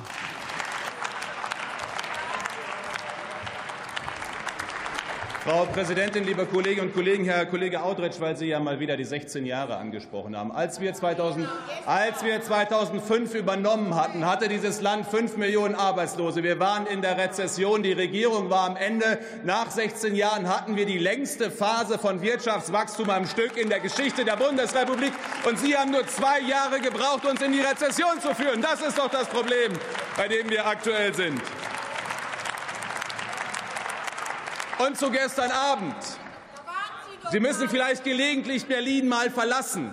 Aber bei mir im Münsterland ist die Landwirtschaft mit ihrem vor- und nachgelagerten Bereich 15 Prozent der Wirtschaftskraft. Und wir haben gestern Abend gesagt, wenn Ministerpräsidenten nicht nur der Union, sondern auch Frau Schwesig, Frau Rehlinger, Herr Woidke, Herr Weil, nahezu alle Ministerpräsidenten in Deutschland sagen, diese Steuererhöhung beim Agrardiesel ist falsch, weil sie bäuerliche Familien, Hunderttausende mittelständische Betriebe zusätzlich belastet. Dann muss aus diesen Ankündigungen in Sonntagsreden auch konkrete Politik werden. Darum geht es, um Vertrauen zurückzubringen in die Politik in Deutschland insgesamt. Herr Spahn, gestatten Sie eine Zwischenfrage oder Zwischenbemerkung von Frau Hasselmann? Gerne. Sie haben das Wort, Frau Hasselmann. Sehr geehrter Herr Spahn, zum einen stelle ich fest, Sie waren gestern Abend nicht dabei, macht aber nichts. Die CDU-CSU-Fraktion des Deutschen Bundestages und die Bundesländer, die B-Länder haben ja gegen das Wachstumschancengesetz und gegen die Einigung, die im breiten Kreis auch mit allen CDU-Länderministern, Finanzministern im, Sache, im, im, ja, im Interesse der Vernunft gelaufen ist, ähm, hatten Sie sich dazu entschieden, das vorzulegen. Sie selbst waren ja auch der Auffassung in unseren internen Gesprächen, dass es ein guter Vorschlag war. So, der zweite Punkt. Sie hätten gestern das Thema Agrardiesel und Haushaltsfinanzierungsgesetz zum Thema machen können, wenn Sie nicht im Bundesrat die Aufsetzung dieses Haushaltsfinanzierungsgesetzes als B-Seite, also CDU, CSU, verhindert hätten. Gestern Abend im Vermittlungsausschuss gab es unter anderem zwei Themen, die Sachgrund waren der, Anhör der Anhörung und der Beratung im Vermittlungsausschuss. Das war das Wachstumschancengesetz und das Krankenhaustransparenzgesetz. Das Thema Haushaltsfinanzierungsgesetz, die Frage von Agrardiesel, die Frage von Perspektiven der Landwirtschaft standen überhaupt nicht auf der Tagesordnung. Sie waren kein Sachgrund der, An der Befassung des Vermittlungsausschusses. Nehmen Sie das zur Kenntnis? Liebe Frau Kollegin Hasselmann, liebe Frau Kollegin Hasselmann, das waren jetzt alles Verfahrensfragen, aber wenig Politik. Ich kann, nein, ich kann auch Sie einladen, mit mir einfach mal in den ländlichen Raum zu fahren. Dann kann ich Ihnen sagen, was auf der Tagesordnung der Menschen ist. Vielleicht sollten wir uns damit mal beschäftigen. Was ist eigentlich auf der Tagesordnung der Bürgerinnen und Bürger?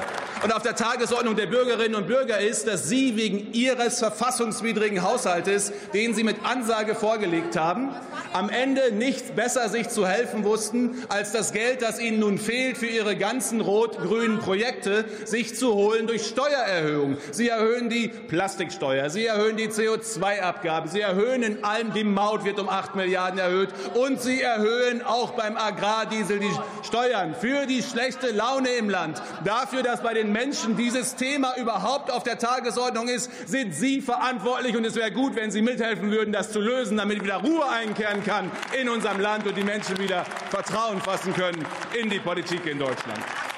Und, und Herr Habeck, Herr Vizekanzler, ich stehe ja immer noch etwas staunend vor Ihrer Regierungserklärung.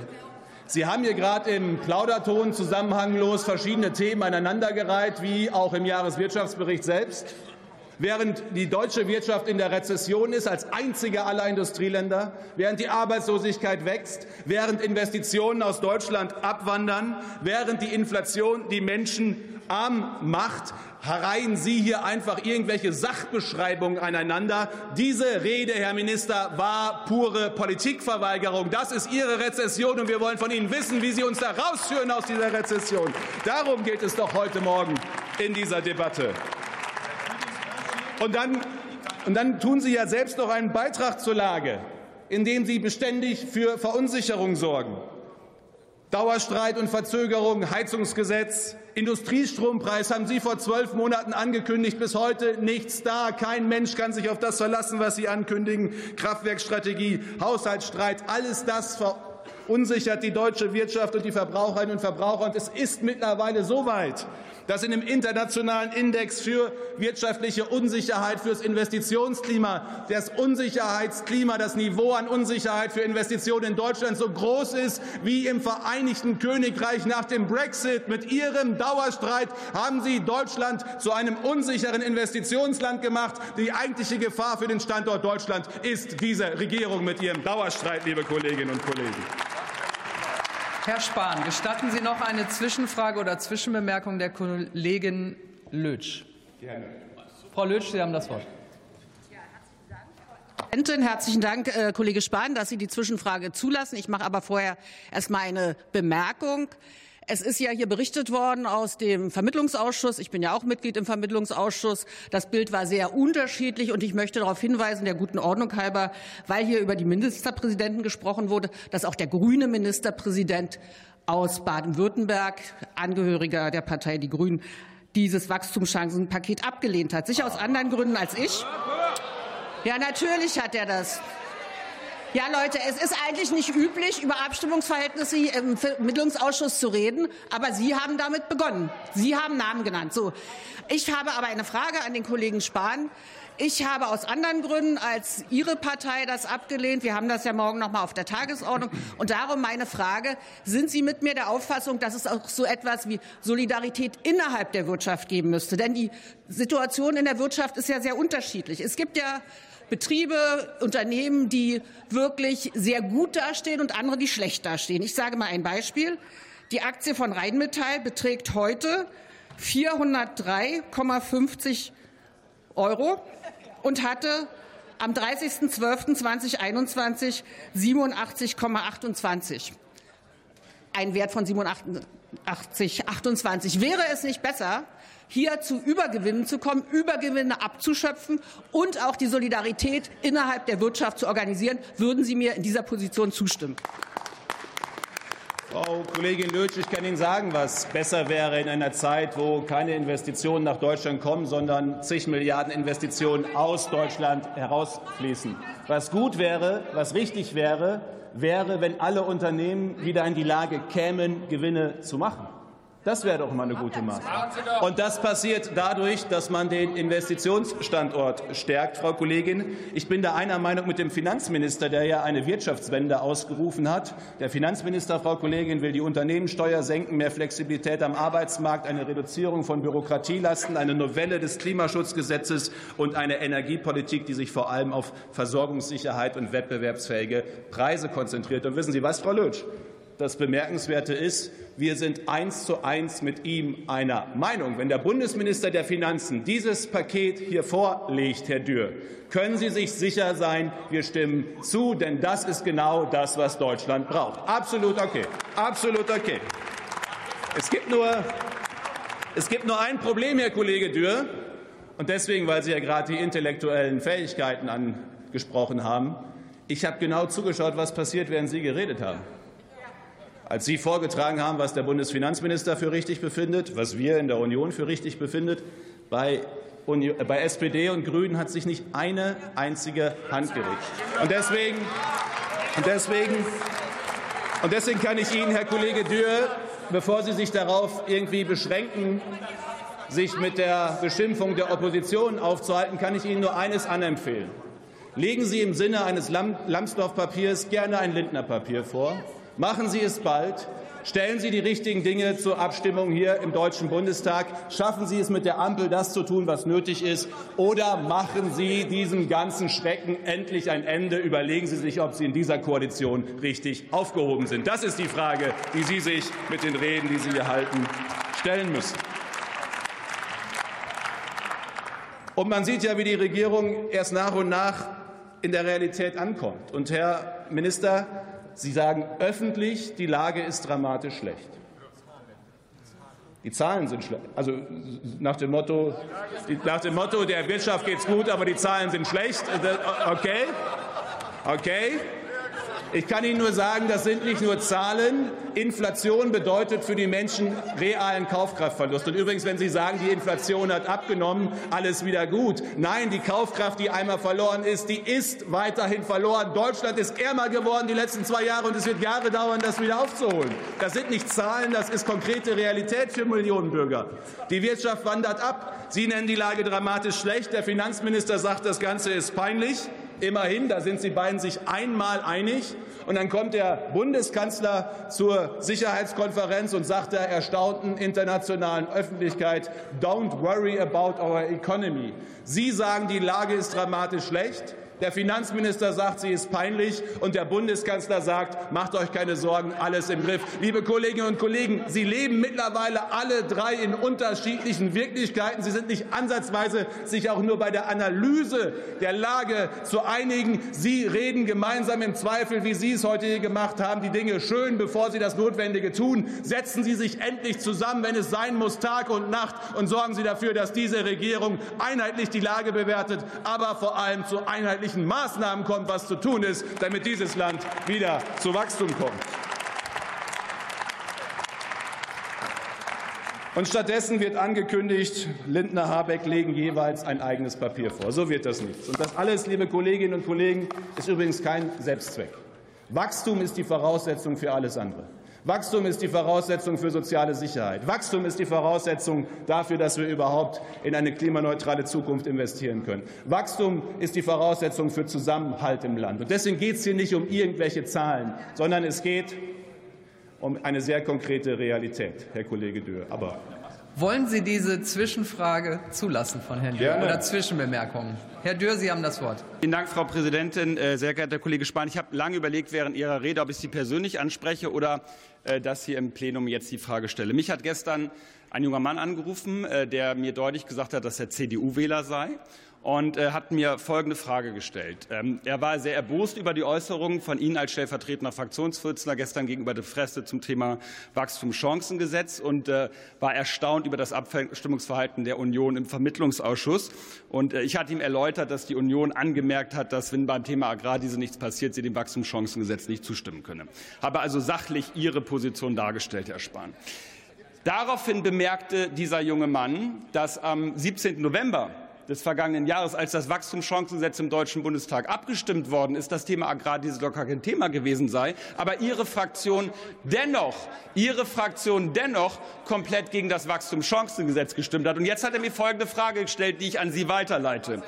Er hat mich, er hat mich gefragt, und davon wird er, so, führt er aus, sein zukünftiges Wahlverhalten abhängig machen, ob er weiter die Union wählt oder in Zukunft die FDP. Er hat mich gefragt, er hat mich gefragt, wie Sie am Freitag, wenn das Wachstumschancengesetz erneut zur Abstimmung steht, wie Sie am Freitag votieren werden, Herr Kollege Spahn. Und die Antwort hätten wir ganz gerne.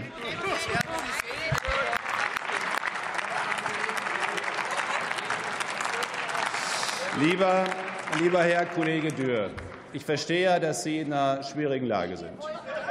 Man, man kann ja physisch fühlen, man kann ja physisch fühlen und übrigens auch nachvollziehen, wie es Ihnen, der FDP, in dieser Koalition geht. Sie rechtfertigen diese Koalition für sich selber, indem Sie regelmäßig sagen, wir würden, Sie würden Schlimmeres verhindern. Ich finde, Sie müssen sich mittlerweile die Frage stellen, ob Sie nicht Schlimmes ermöglichen. Die Frage müssen Sie sich vielleicht stellen.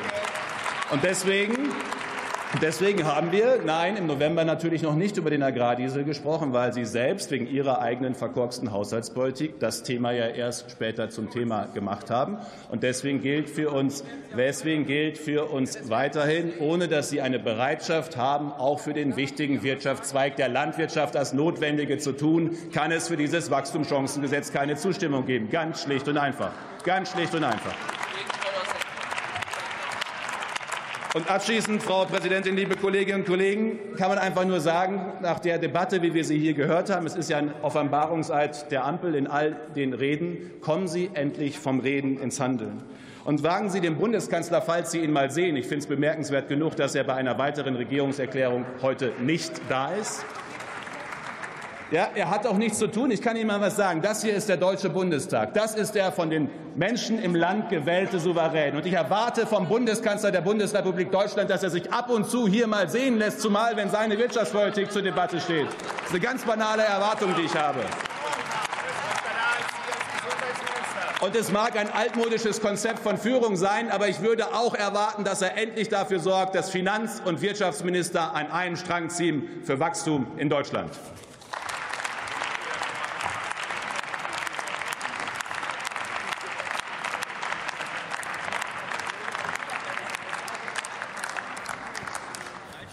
Als nächster hat das Wort für die SPD-Fraktion Bernd Westphal.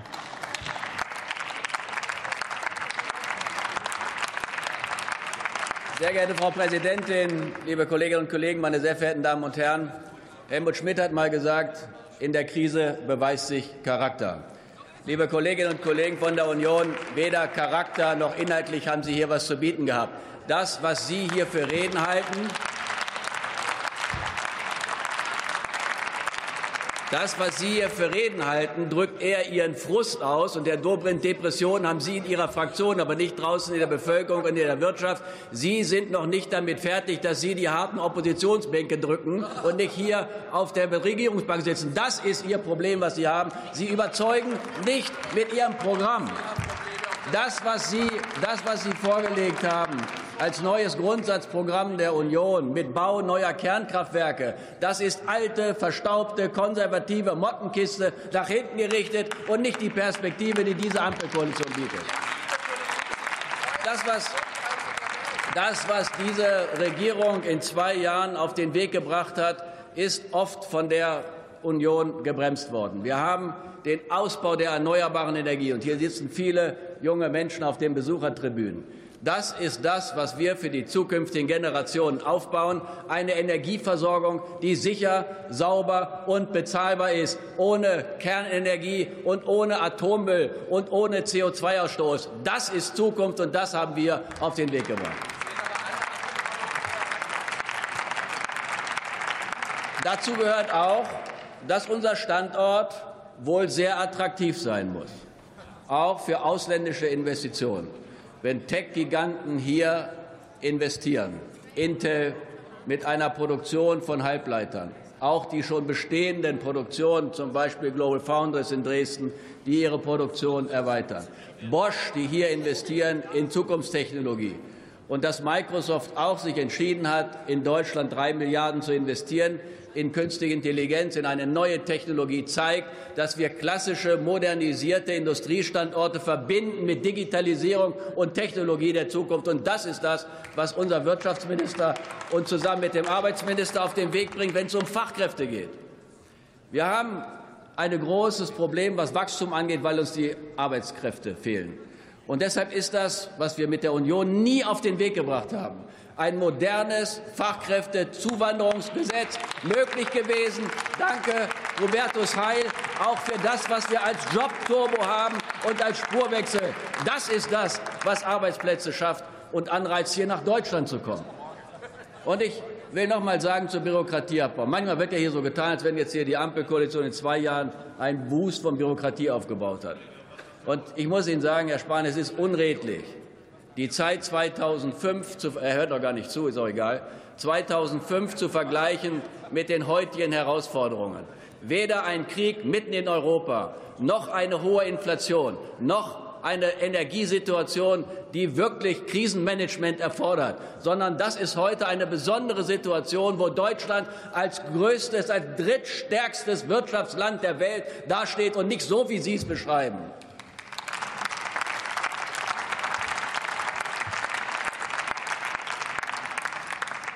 Als letztes würde ich noch mal die Innovationskraft ansprechen. Wir haben an vielen Stahlstandorten heute die Situation, dass die Baustellen dort Abbau der Hochöfen und Aufbau einer Produktion von Stahl mit Wasserstoff die klimaneutrale Stahlerzeugung ermöglicht. Wir haben ein Wasserstoffkernnetz, was jetzt an den Start geht. Und wir haben, Herr Dobrindt, Sie haben vorhin, Sie haben vorhin von dem Wunder, was Bayern alles beiträgt zur Energiewende. In meinem Wahlkreis Hildesheim geht zum Beispiel Südlink, die Gleichstrom-Hochspannungsleitung, durch. Eine Stromversorgung, die zukünftig Bayern mit erneuerbarer Energie versorgt. Ich habe bei meinen Bürgerinnen und Bürgern immer dafür geworben, für Akzeptanz, dass wir solche Infrastrukturveränderungen brauchen, auch für Windparks, auch für PV-Freiflächen und Dachanlagen und auch für solche Infrastrukturen. Sie haben das in Bayern an der Spitze, Ihr Ministerpräsident, immer verhindert. Und das ist die Wahrheit, wenn es darum geht, diesen Standort zu modernisieren.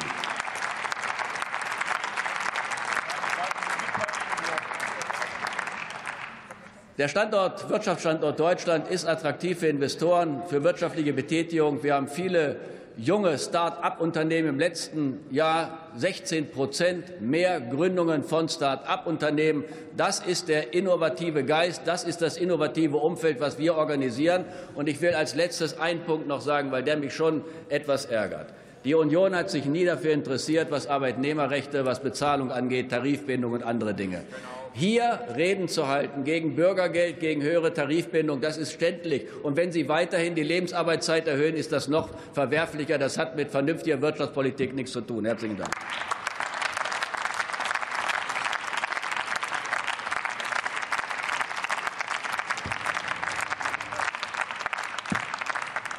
Als nächster hat das Wort für die AfD-Fraktion Carsten Hilse.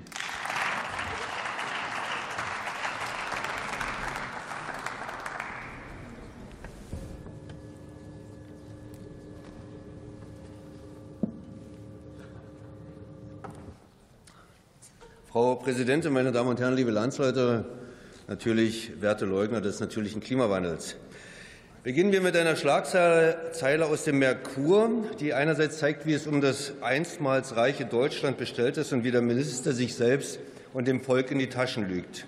Ich zitiere Bereits in der vergangenen Woche hatte Habeck angekündigt, dass die Regierung ihre Wachstumsprognose für dieses Jahr von 1,3 Prozent auf nur noch 0,2 Prozent absenkt.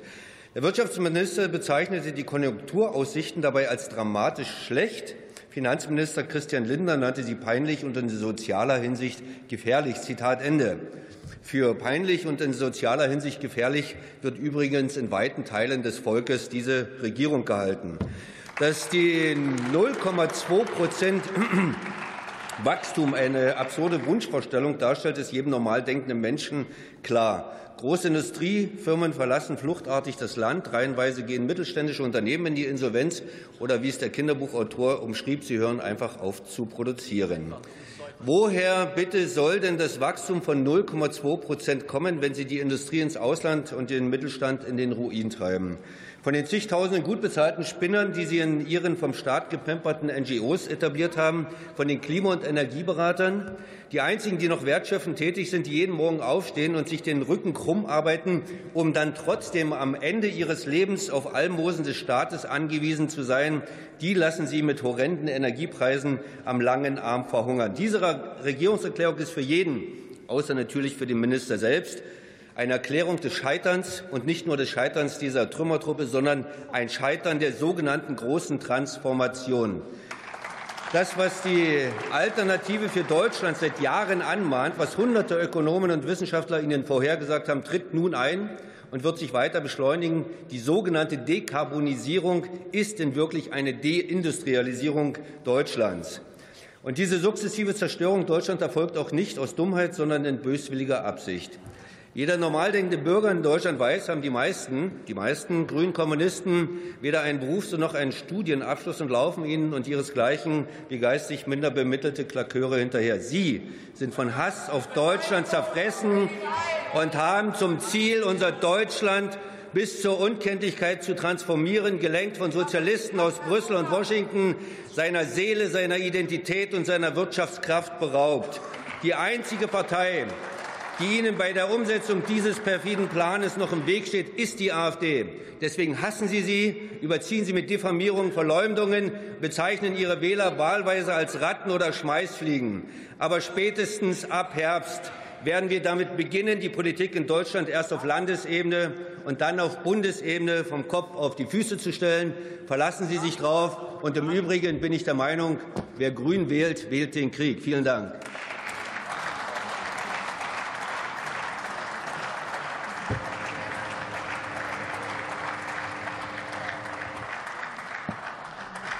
Als nächster hat das Wort für die FDP-Fraktion Reinhard Huben.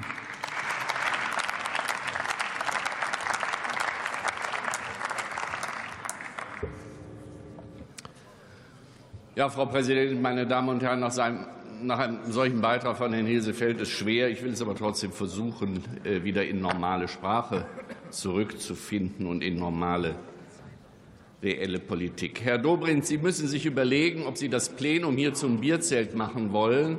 Das ist eine Art von Kommunikation, die kommt vielleicht im bayerischen Landtagswahlkampf an, nicht unbedingt aber hier. Und ob das Ihre Wirtschaftskompetenz steigert, wage ich zu bezweifeln. Wenn dann aus Ihrer Fraktion bei äh, Wortbeiträgen aus den äh, Ampelkoalitionen permanent dazwischen gegrölt wird, Maulhelden, Maulhelden, Maulhelden, ist das eigentlich Ihrer Fraktion unwürdig. Das kennen wir eigentlich nur von ganz rechts aus, wenn ich das mal sagen.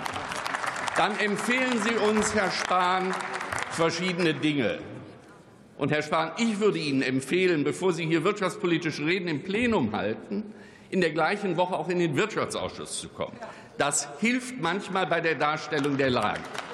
Wenn Sie hier auftreten und sagen, Deutschland sei ein unsicherer Investitionsstandort, dann sollten Sie, Kollege Westphal hat schon darauf hingewiesen, zum Beispiel zur Kenntnis nehmen, dass Microsoft in Nordrhein-Westfalen drei Milliarden Euro investiert, ohne irgendeine Subvention. Ohne irgendeine Subvention. Dann sollten Sie zur Kenntnis nehmen, dass verschiedene Pharmaunternehmen, es ist gesagt worden, in Rheinland-Pfalz investieren. Dann sollten Sie zur Kenntnis nehmen, und das wird dann gleichzeitig wieder kritisiert, es wird dann gleichzeitig wieder kritisiert, wenn der Wintershall von einem britischen Unternehmen gekauft wird. Ja, was wollen Sie denn? Soll in Deutschland investiert werden? Dann müssen ausländische Investoren auch begrüßt werden. Und dann darf man nicht im Klein-Klein rumreden und sagen, dass das so schrecklich sei.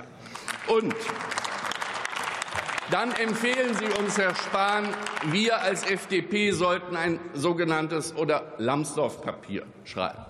Das, Herr Spahn, würde Folgendes voraussetzen dass Friedrich Merz das Format von Helmut Kohl hätte. Das ist aber nicht der Fall, meine Damen und Herren. Und ich sage das jetzt weniger als wirtschaftspolitischer Sprecher, sondern als Unternehmer. Das bin ich wirklich wie eine, einige andere in der FDP. Manfred Todenhausen, Gerhard Ulrich, Volker Redder als Beispiel. Als Unternehmer habe ich null Verständnis für den Popanz, den Sie hier aufbauen und Sachen, die miteinander nun wirklich nichts zu tun haben, vermischen, um ein billiges politisches Spiel zu spielen. Im Moment spielen Sie die Wirtschaft gegen die Landwirte aus. Demnächst spielen Sie die Sozialhilfeempfänger gegen die Studenten aus.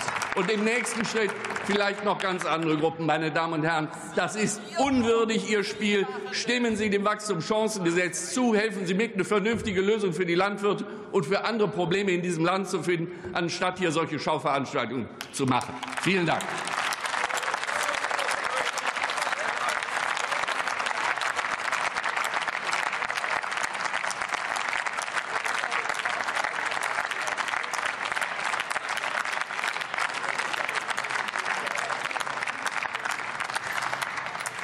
Als nächster hat das Wort für die Gruppe Die Linke Janine Wissler.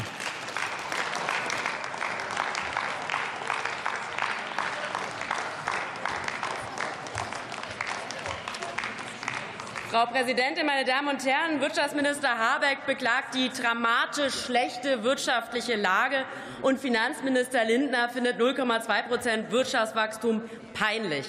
Immerhin, es gibt in der Ampel noch so etwas wie Schamgefühl. Denn es sind auch die Folgen ihrer eigenen Politik, die Sie hier beklagen. Es sind nicht nur externe Faktoren, das ist auch selbstgemacht, meine Damen und Herren. Die Definition von Wahnsinn ist, immer das Gleiche zu tun und andere Ergebnisse zu erwarten, sagte Einstein. Wenn der Staat Ausgaben kürzt, um die Schuldenbremse einzuhalten, dann bremst man dringend benötigte Investitionen aus. Öffentliche Investitionen, um marode Brücken und Schulen zu sanieren, um bezahlbaren Wohnraum zu schaffen, um den Ausbau des Bahnverkehrs zu finanzieren. Stattdessen wird das Land kaputt gespart, und jeder weiß, Sparen schafft kein Wachstum. Sie beklagen, dass es nicht vorwärts geht und stehen dabei mit beiden Füßen auf der Schuldenbremse. Dass man durch Steuererleichterungen für Unternehmen und Deregulierung Investitionen im großen Umfang entfesseln könnte, meine Damen und Herren, das ist doch neoliberaler Hokuspokus. Das hat doch die Realität längst widerlegt. Sie wollen die Erwerbsarbeit von Frauen erhöhen. Ja, aber wie soll denn das gehen ohne Kitaplätze, ohne Ganztagsschule, ohne Pflegeeinrichtungen? Das kostet Geld und das wollen Sie nicht bereitstellen. Bei der Verkehrswende geht nichts voran. Wie beim Schienenausbau wird gekürzt. Zukunftsprojekte wie der klimaneutrale Umbau der Industrie völlig unterfinanziert. Die IG Metall sieht einen Investitionsbedarf von 500 Milliarden Euro für den Umbau der Wirtschaft zur Klimaneutralität. Und was machen Sie? Sie beschließen einen Kürzungshaushalt. Das ist unsozial. Das schadet der wirtschaftlichen Entwicklung und das gefährdet Arbeitsplätze, meine Damen und Herren. Und statt die erneuerbaren Energien zu fördern, schauen Sie tatenlos zu, wie die letzten Reste der deutschen Solarindustrie ihre Produktion einstellen. In Freiberg, in Chemnitz, wo Beschäftigte um ihre Jobs bangen. Sie erhöhen den CO2-Preis, aber weigern sich, die massive Belastung durch ein Klimageld sozial auszugleichen. Und hier geht es um etwa 250 Euro pro Person und Jahr, zusätzlich zu steigenden Mieten, zusätzlich zu steigenden Lebensmittelpreisen. Es wird immer von der Entlastung der Unternehmen geredet. Aber was ist mit der Entlastung der Reinigungskräfte dieser Unternehmen, meine Damen und Herren? Rekordgewinne bei den DAX-Konzernen. Aber die Löhne befinden sich auf dem Stand von 2016. Der Mindestlohn ist viel zu niedrig. Die Kaufkraft ist gesunken. Auch das ist ein Teil des Problems. So treibt man Menschen in Existenzängste. Ihre Arroganz und ihre Ignoranz gegenüber den Alltagssorgen, das ist es doch, was die Menschen auf die Palme bringt. Ihre Politik verstärkt den Rechtsdruck, zumal der Finanzminister sich dann auch noch hinstellt und so tut, als seien Bürgergeldbezieher und Geflüchtete das Problem. So spielen sie Menschen Menschen gegeneinander aus und sie lenken von ihrem eigenen Versagen ab. Das ist wirklich erbärmlich. Die Schuldenbremse ist nicht nur eine Investitionsbremse, sie ist demokratiegefährdend. Und Frau Präsidentin, ich komme zum Schluss. Der Kanzler verspricht beim SPD-Parteitag, es werde keinen Sozialabbau geben und keine Kürzung. Jetzt will er den Verteidigungshaushalt fast verdoppeln, auch wenn es zulasten anderer Bereiche geht. Ich sage, Herr Bundeskanzler, heute mal wieder nicht da. Ihr Wort gilt nichts. Ihre Ampel ist eine Regierung der gebrochenen Versprechen. Vielen Dank.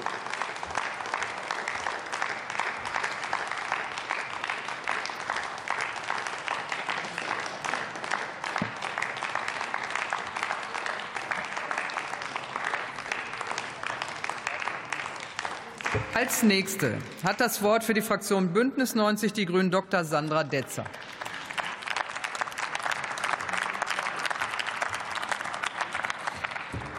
Sehr verehrte Frau Präsidentin, liebe Kolleginnen und Kollegen! Microsoft investiert drei Milliarden in KI in Deutschland. Der Laserspezialist Trumpf aus meinem Wahlkreis Ludwigsburg 400 Millionen im Standort Ditzingen, Baden-Württemberg. Northvolt 4,5 Milliarden in Schleswig-Holstein und der Pharma-Riese Lilly 2,3 Milliarden in Rheinland-Pfalz. Das nur einige Beispiele dafür. Der Wirtschaftsstandort Deutschland ist attraktiv, und die Bundesregierung wird diese Attraktivität weiter erhöhen. Und ja, es ist richtig, eine Wachstumsprognose von 0,2 Prozent kann niemand zufriedenstellen und schon lange nicht diese Bundesregierung.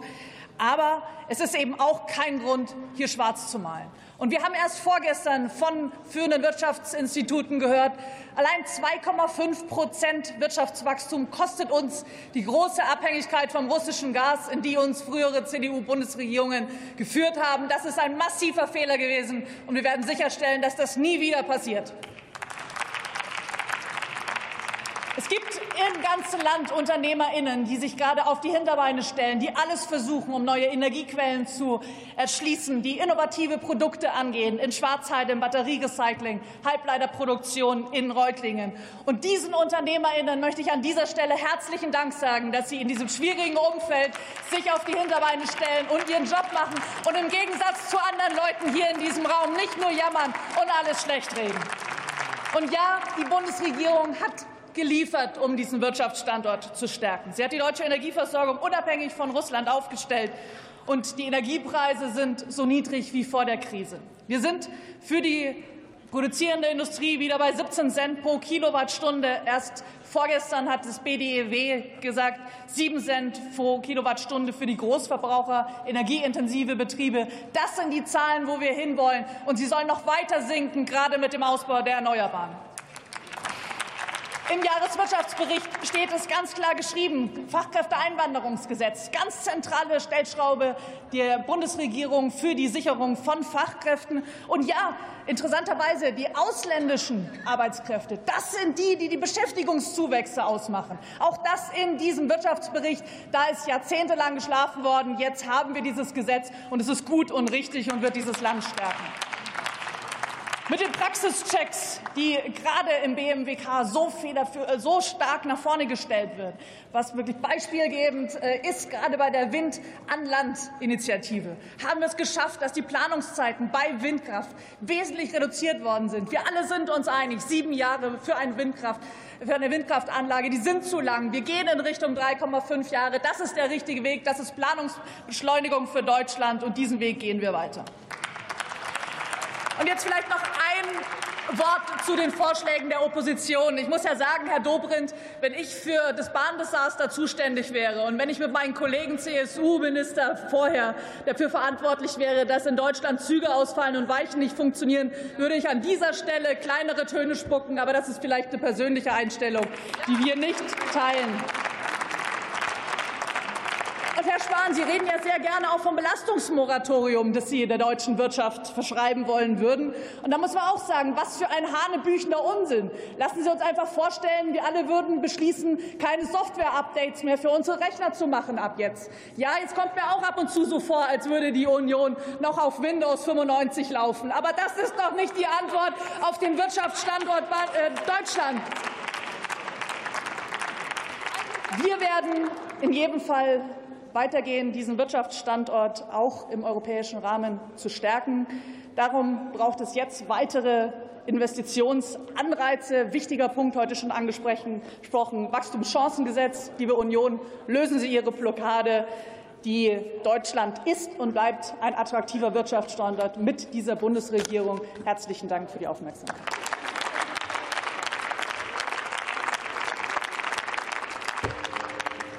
Als nächster hat das Wort für die CDU-CSU-Fraktion Julia Klöckner.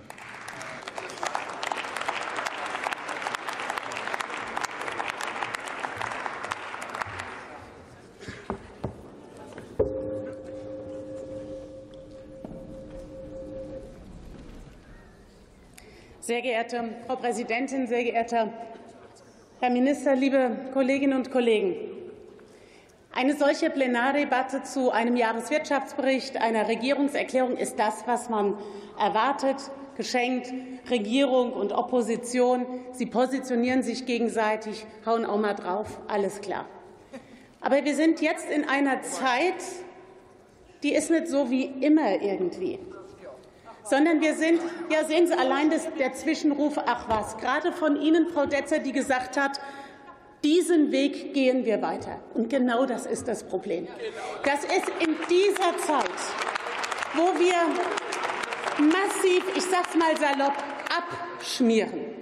Deutschland kommt von einem hohen Niveau, ja. Aber wir müssen sehen, wo die Richtung hingeht. Und Sie aus Ihren Reihen haben sich neulich gefeiert dafür, dass Deutschland jetzt Japan überholt hätte. Naja, man kann immer anspruchsloser auch werden. Japan ist so massiv in der Abwertung des Yen, dass wir jetzt hochgeschossen sind. Aber ist das unser Anspruch für Wirtschaftspolitik? Schauen wir uns doch an, wie es in Deutschland aussieht. Hier gab es keinen einzigen Funken von Selbstkritik.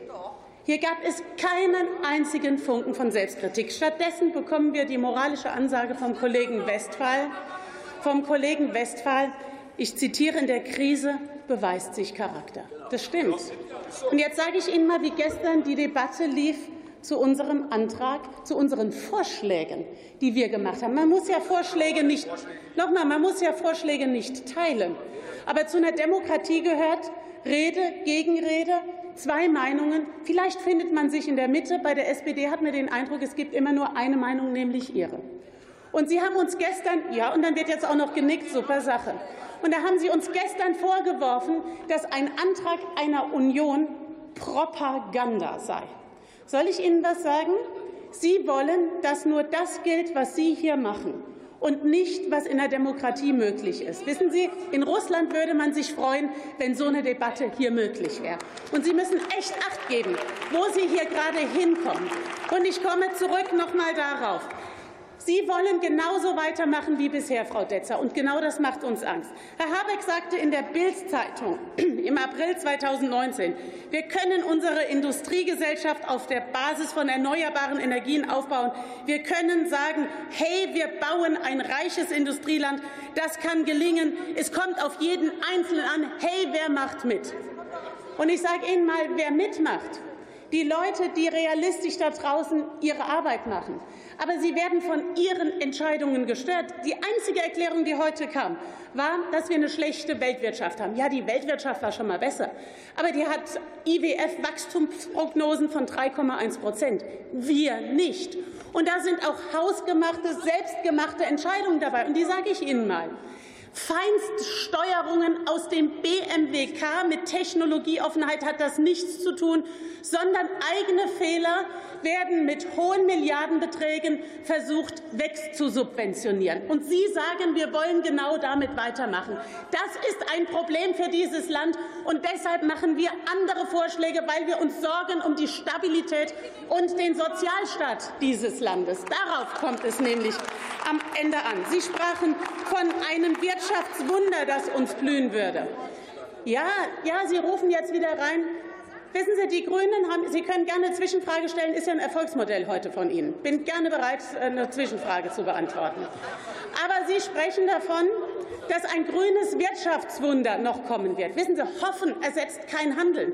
Und wenn in der Zwischenzeit die Fakten ganz andere sind, und da gehen wir jetzt mal rein, es wurde ja eben Rheinland-Pfalz auch erwähnt, dass das so super dort laufen würde, dann gehen wir jetzt mal in die Zahlen rein. Ihr Problem ist ja, dass Sie Einzelbeispiele nennen von Investitionen und sagen, und jetzt geht es Deutschlands gut.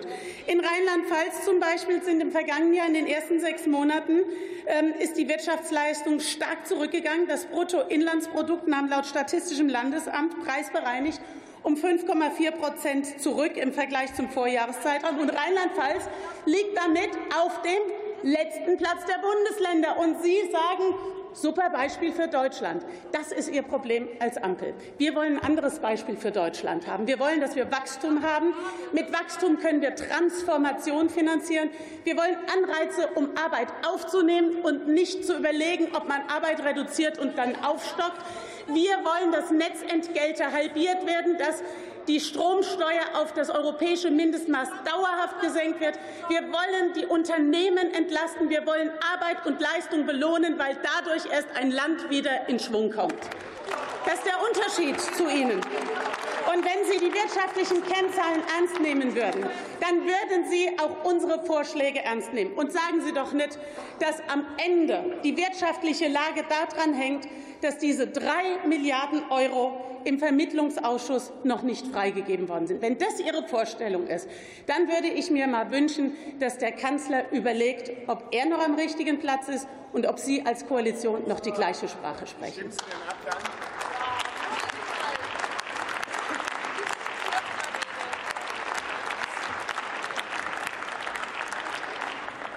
Als nächster hat das Wort für die SPD-Fraktion Sebastian Rohloff.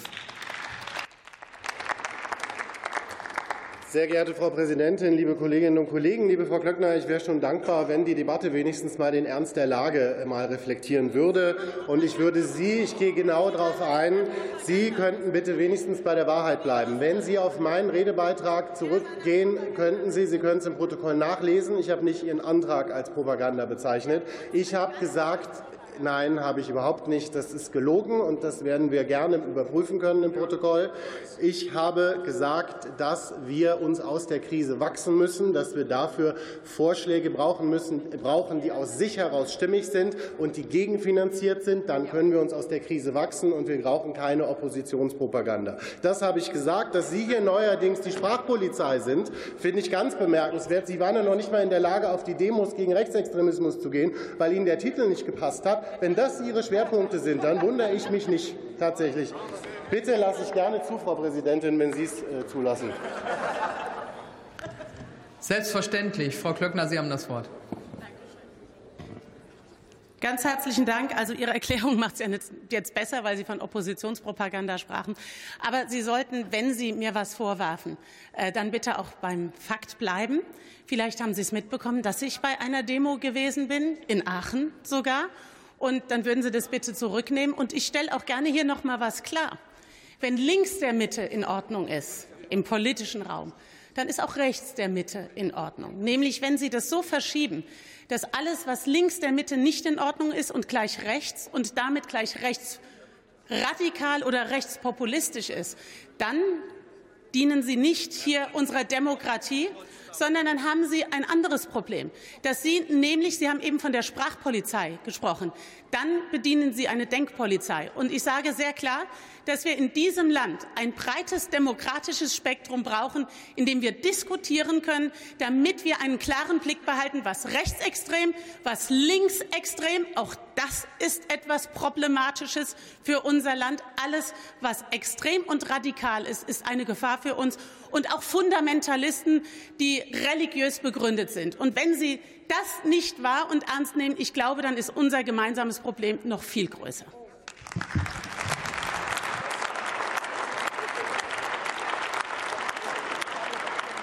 Ich danke Ihnen für den Hinweis. Ich habe darauf Bezug genommen, dass Sie sich öffentlich darüber aufgeregt haben, dass die Demos gegen rechts äh, äh, genannt wurden und Sie da deswegen das kritisiert haben. Genauso darf ich jetzt auch mal was sagen, bitte.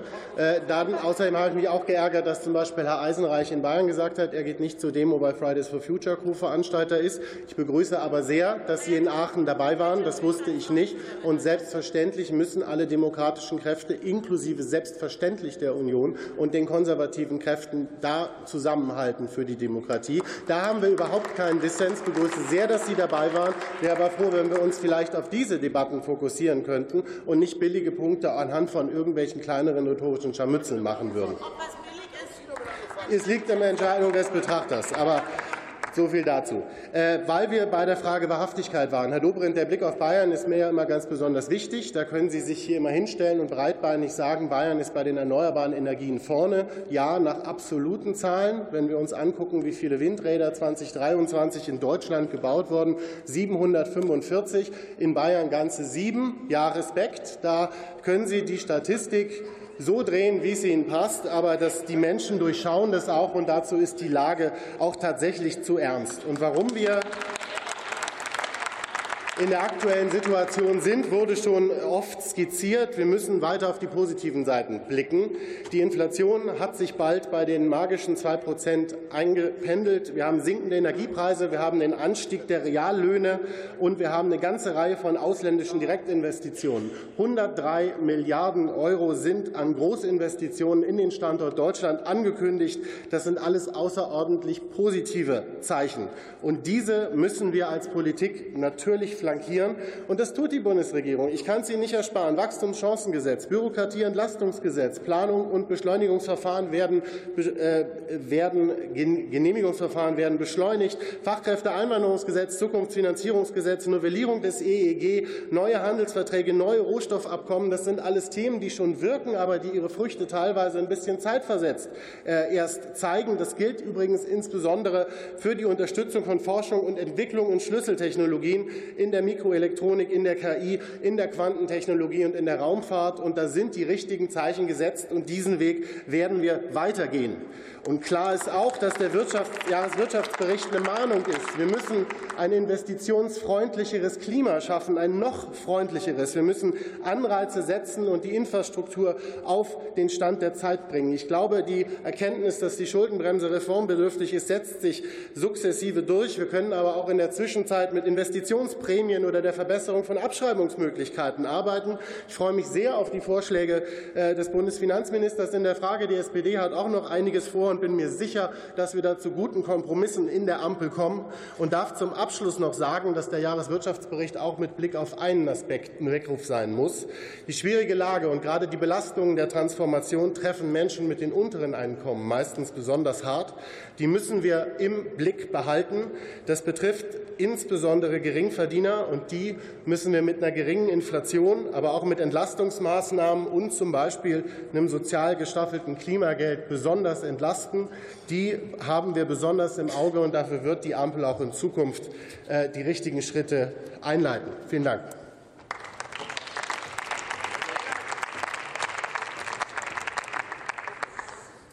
Als nächster hat das Wort für die Gruppe BSW Klaus Ernst.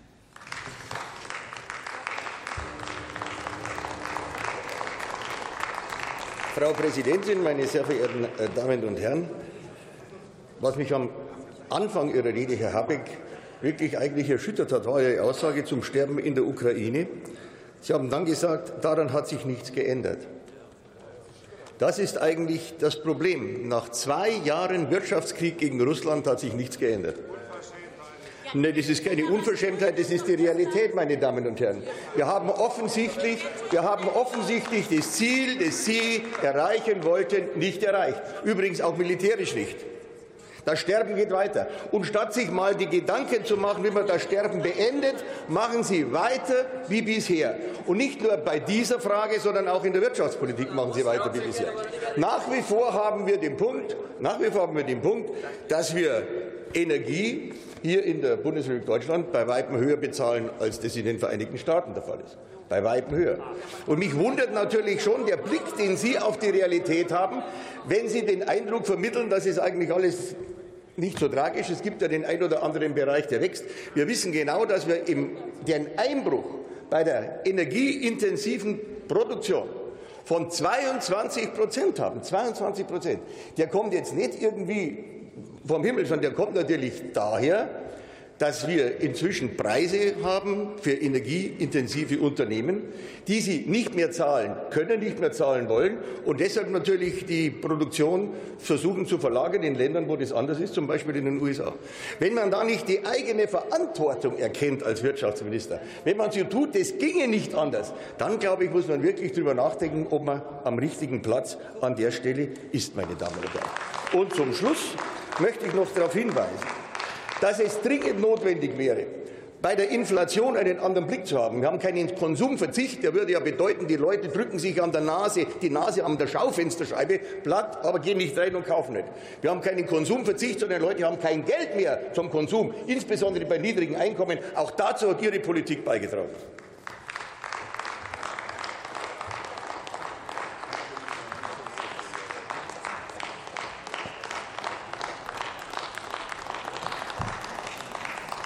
Als nächste hat das Wort für die Fraktion Bündnis 90 Die Grünen Katharina Beck.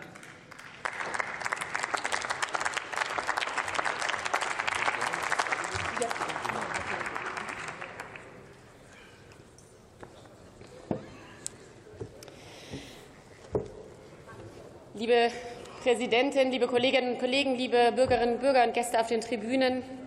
Eben wurde hier reingerufen, als mein Kollege Andreas Audretsch sehr richtige Dinge über die wirklich ähm, hanebüchene Blockade der CDU-CSU beim Wachstumschancengesetz erzählt hat.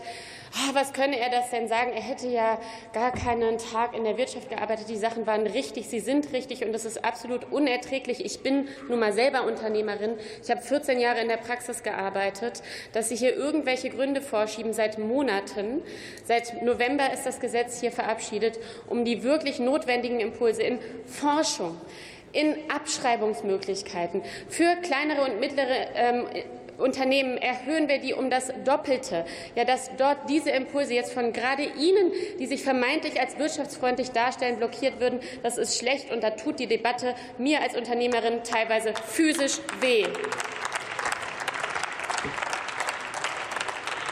Und sowohl ist doch wahr, dass wir auch die Inflation sehr stark durch den Energiepreisschock verarbeiten mussten. Dann kommen natürlich noch die Zinspolitik hinzu. Aber unsere Energiepolitik hat eben auch mit dazu beigetragen, dass die Inflation jetzt wieder niedriger geworden ist. Gleichzeitig ist auch klar Planbarkeit. Die Kritik müssen wir uns anziehen. Der Streit in der Koalition ist nicht immer hilfreich. Nichtsdestoweniger muss man doch dann, wenn wir etwas auf den Weg bringen, wo zugegebenermaßen ungefähr 90 Prozent der Wunschliste der CDU, CSU der letzten Jahre drinsteht, und das blockieren Sie dann, dann muss man sich fragen, ob Ihnen das Land wichtiger Klimaschutz und die Wirtschaft oder ihre eigene Parteipolitik und dass sie uns einfach nicht gönnen, einfach auch mal gute wirtschaftliche Impulse zu setzen und weil sie einfach mehr Interesse an Destruktion haben, als diesem Land zu dienen.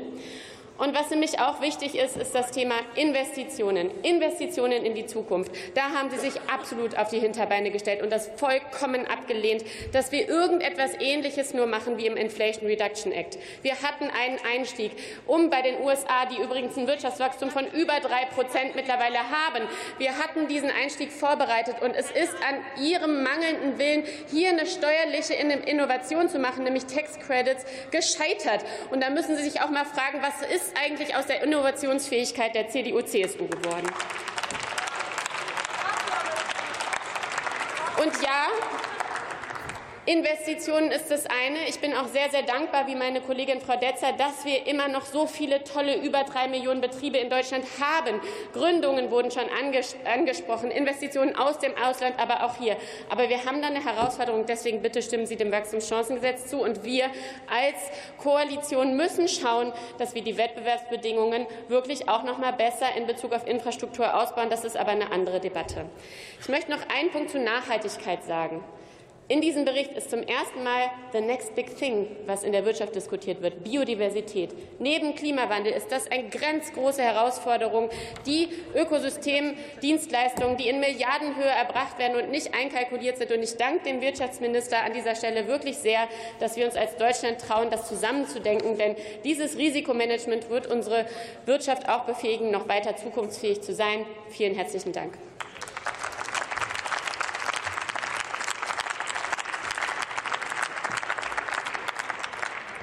Als nächster hat das Wort der fraktionslose Abgeordnete Robert Fahle.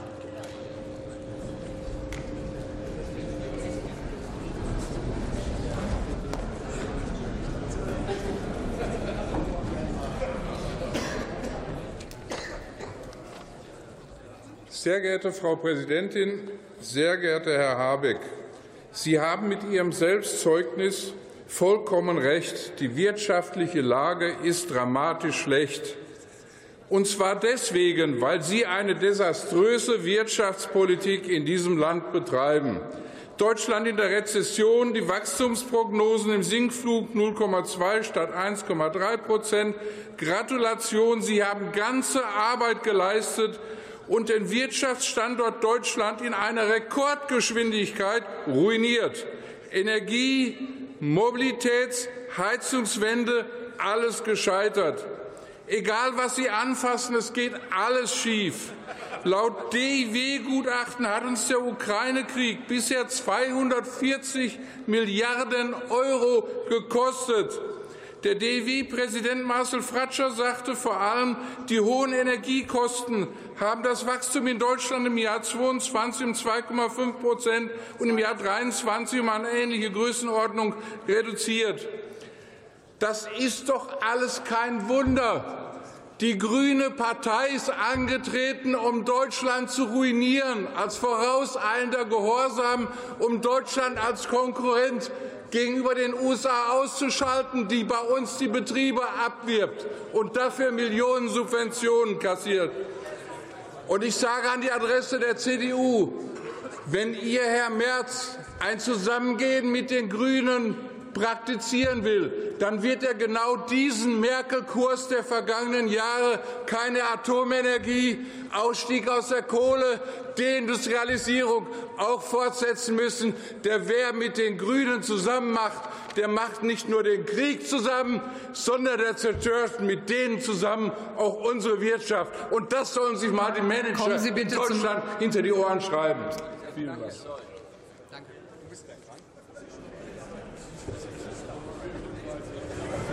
Als nächste hat das Wort für die SPD-Fraktion Lena Werner.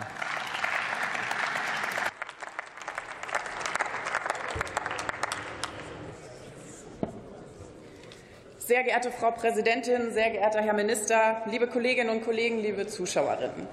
Für was ist unser Land aus wirtschaftlicher Perspektive bekannt? Das habe ich einfach mal ChatGBT gefragt und die Antworten bestehen aus mehreren Schlüsselaspekten eine starke industrielle Basis, eine führende Rolle in Forschung und Entwicklung, unser duales Ausbildungssystem, weltweiter Handel, und Qualität und Zuverlässigkeit mit Made in Germany. Wofür wir aber auch bekannt sind, guckt man sich aktuelle TikTok-Trends an, in denen ironisch deutsche Stereotypen vorkommen, dann zieht man daraus, dass wir wenig positiv sind, viel nörgeln, übertrieben regelkonform sind und dementsprechend eher weniger, risikoaffin sind. Und diese Mentalität ist auch gerade in der aktuellen Lage, glaube ich, eine betreffende Beschreibung für uns, ganz unironisch. Wir haben ja jetzt schon auch in den vielen Reden vor mir gehört, dass wir wirtschaftlich in keiner günstigen Lage sind. Und da sind wir uns ja auch mehr oder weniger fraktionsübergreifend einig.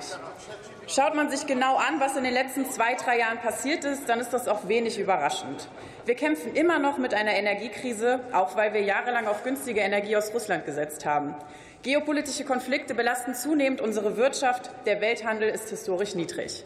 Und wie nicht nur ChatGPT richtigerweise festgestellt hat, sind wir für unseren weltweiten Handel bekannt. Ergo trifft uns das natürlich auch sehr stark. Dazu kommt die Tatsache, dass das Urteil des Bundesverfassungsgerichts die, Haupt-, die Haushaltsplanung über den Haufen geworfen hat und damit viele wichtige und nötige Investitionen nicht oder nicht wie geplant getätigt werden können. Man könnte also meinen, dass es uns richtig schlecht geht und die Wirtschaft vor dem Abgrund steht. Dieses Bild vermittelt die Opposition auch gerne genauso, ganz unironisch im Gegensatz zu den TikToks. Aber warum steigern wir uns eigentlich in diese düsteren Szenarien rein? Warum fokussieren wir uns nicht einmal auf unsere Stärken und auf das, was trotz dieser vielen Krisen und Herausforderungen wirtschaftlich gut läuft in unserem Land?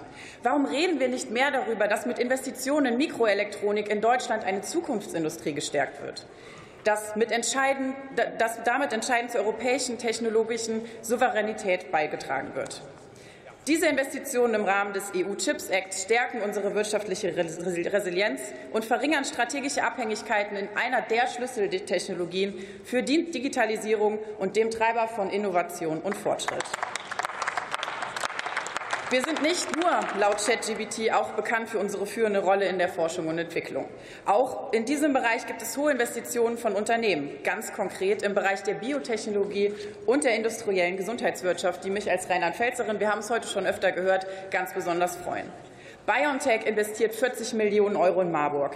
Böhringer Ingelheim investiert 350 Millionen Euro in Biberach und 75 Millionen Euro in Ingelheim. Der Chichi Sankio investiert eine Milliarde Euro in Pfaffenhofen und Eli Lilly 2,3 Milliarden Euro in Alzey. Und das sind noch nicht einmal alle Investitionen, die gerade laufen.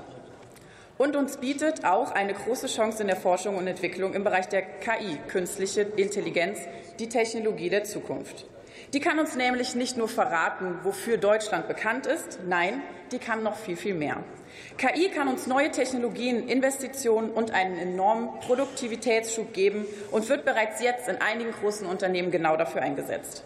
Aber auch der Mittelstand hat hier enormes Potenzial. Und mit der KI-Verordnung der Europäischen Union schaffen wir zudem Rechtssicherheit, eine ausgewogene Regulierung von KI, also die Grundlage für KI Made in Europe. Liebe Kolleginnen und Kollegen, ich persönlich bin definitiv mehr Optimistin als Pessimistin. Und ich glaube daran, dass unsere Wirtschaft auch weiterhin stark ist und wachsen kann.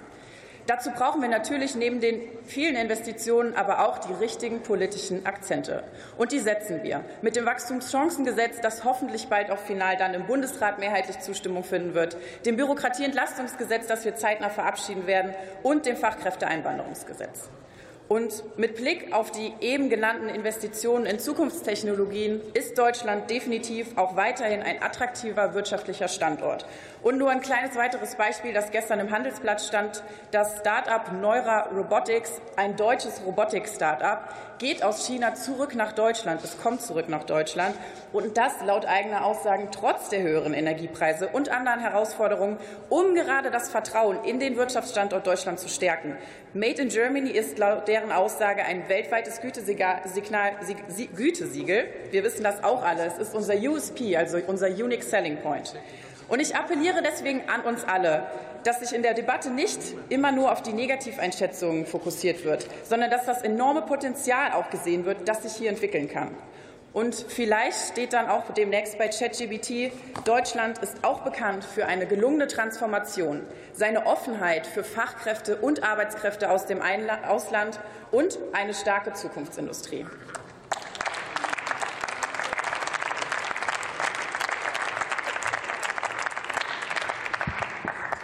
Und damit schließe ich die Aussprache. Und liebe Kolleginnen und Kollegen, ich grüße Sie natürlich auch ganz herzlich von dieser Stelle. Interfraktionell wird Überweisung der Vorlagen auf den Drucksachen 10 415 und 9300 an die in der Tagesordnung aufgeführten Ausschüsse vorgeschlagen.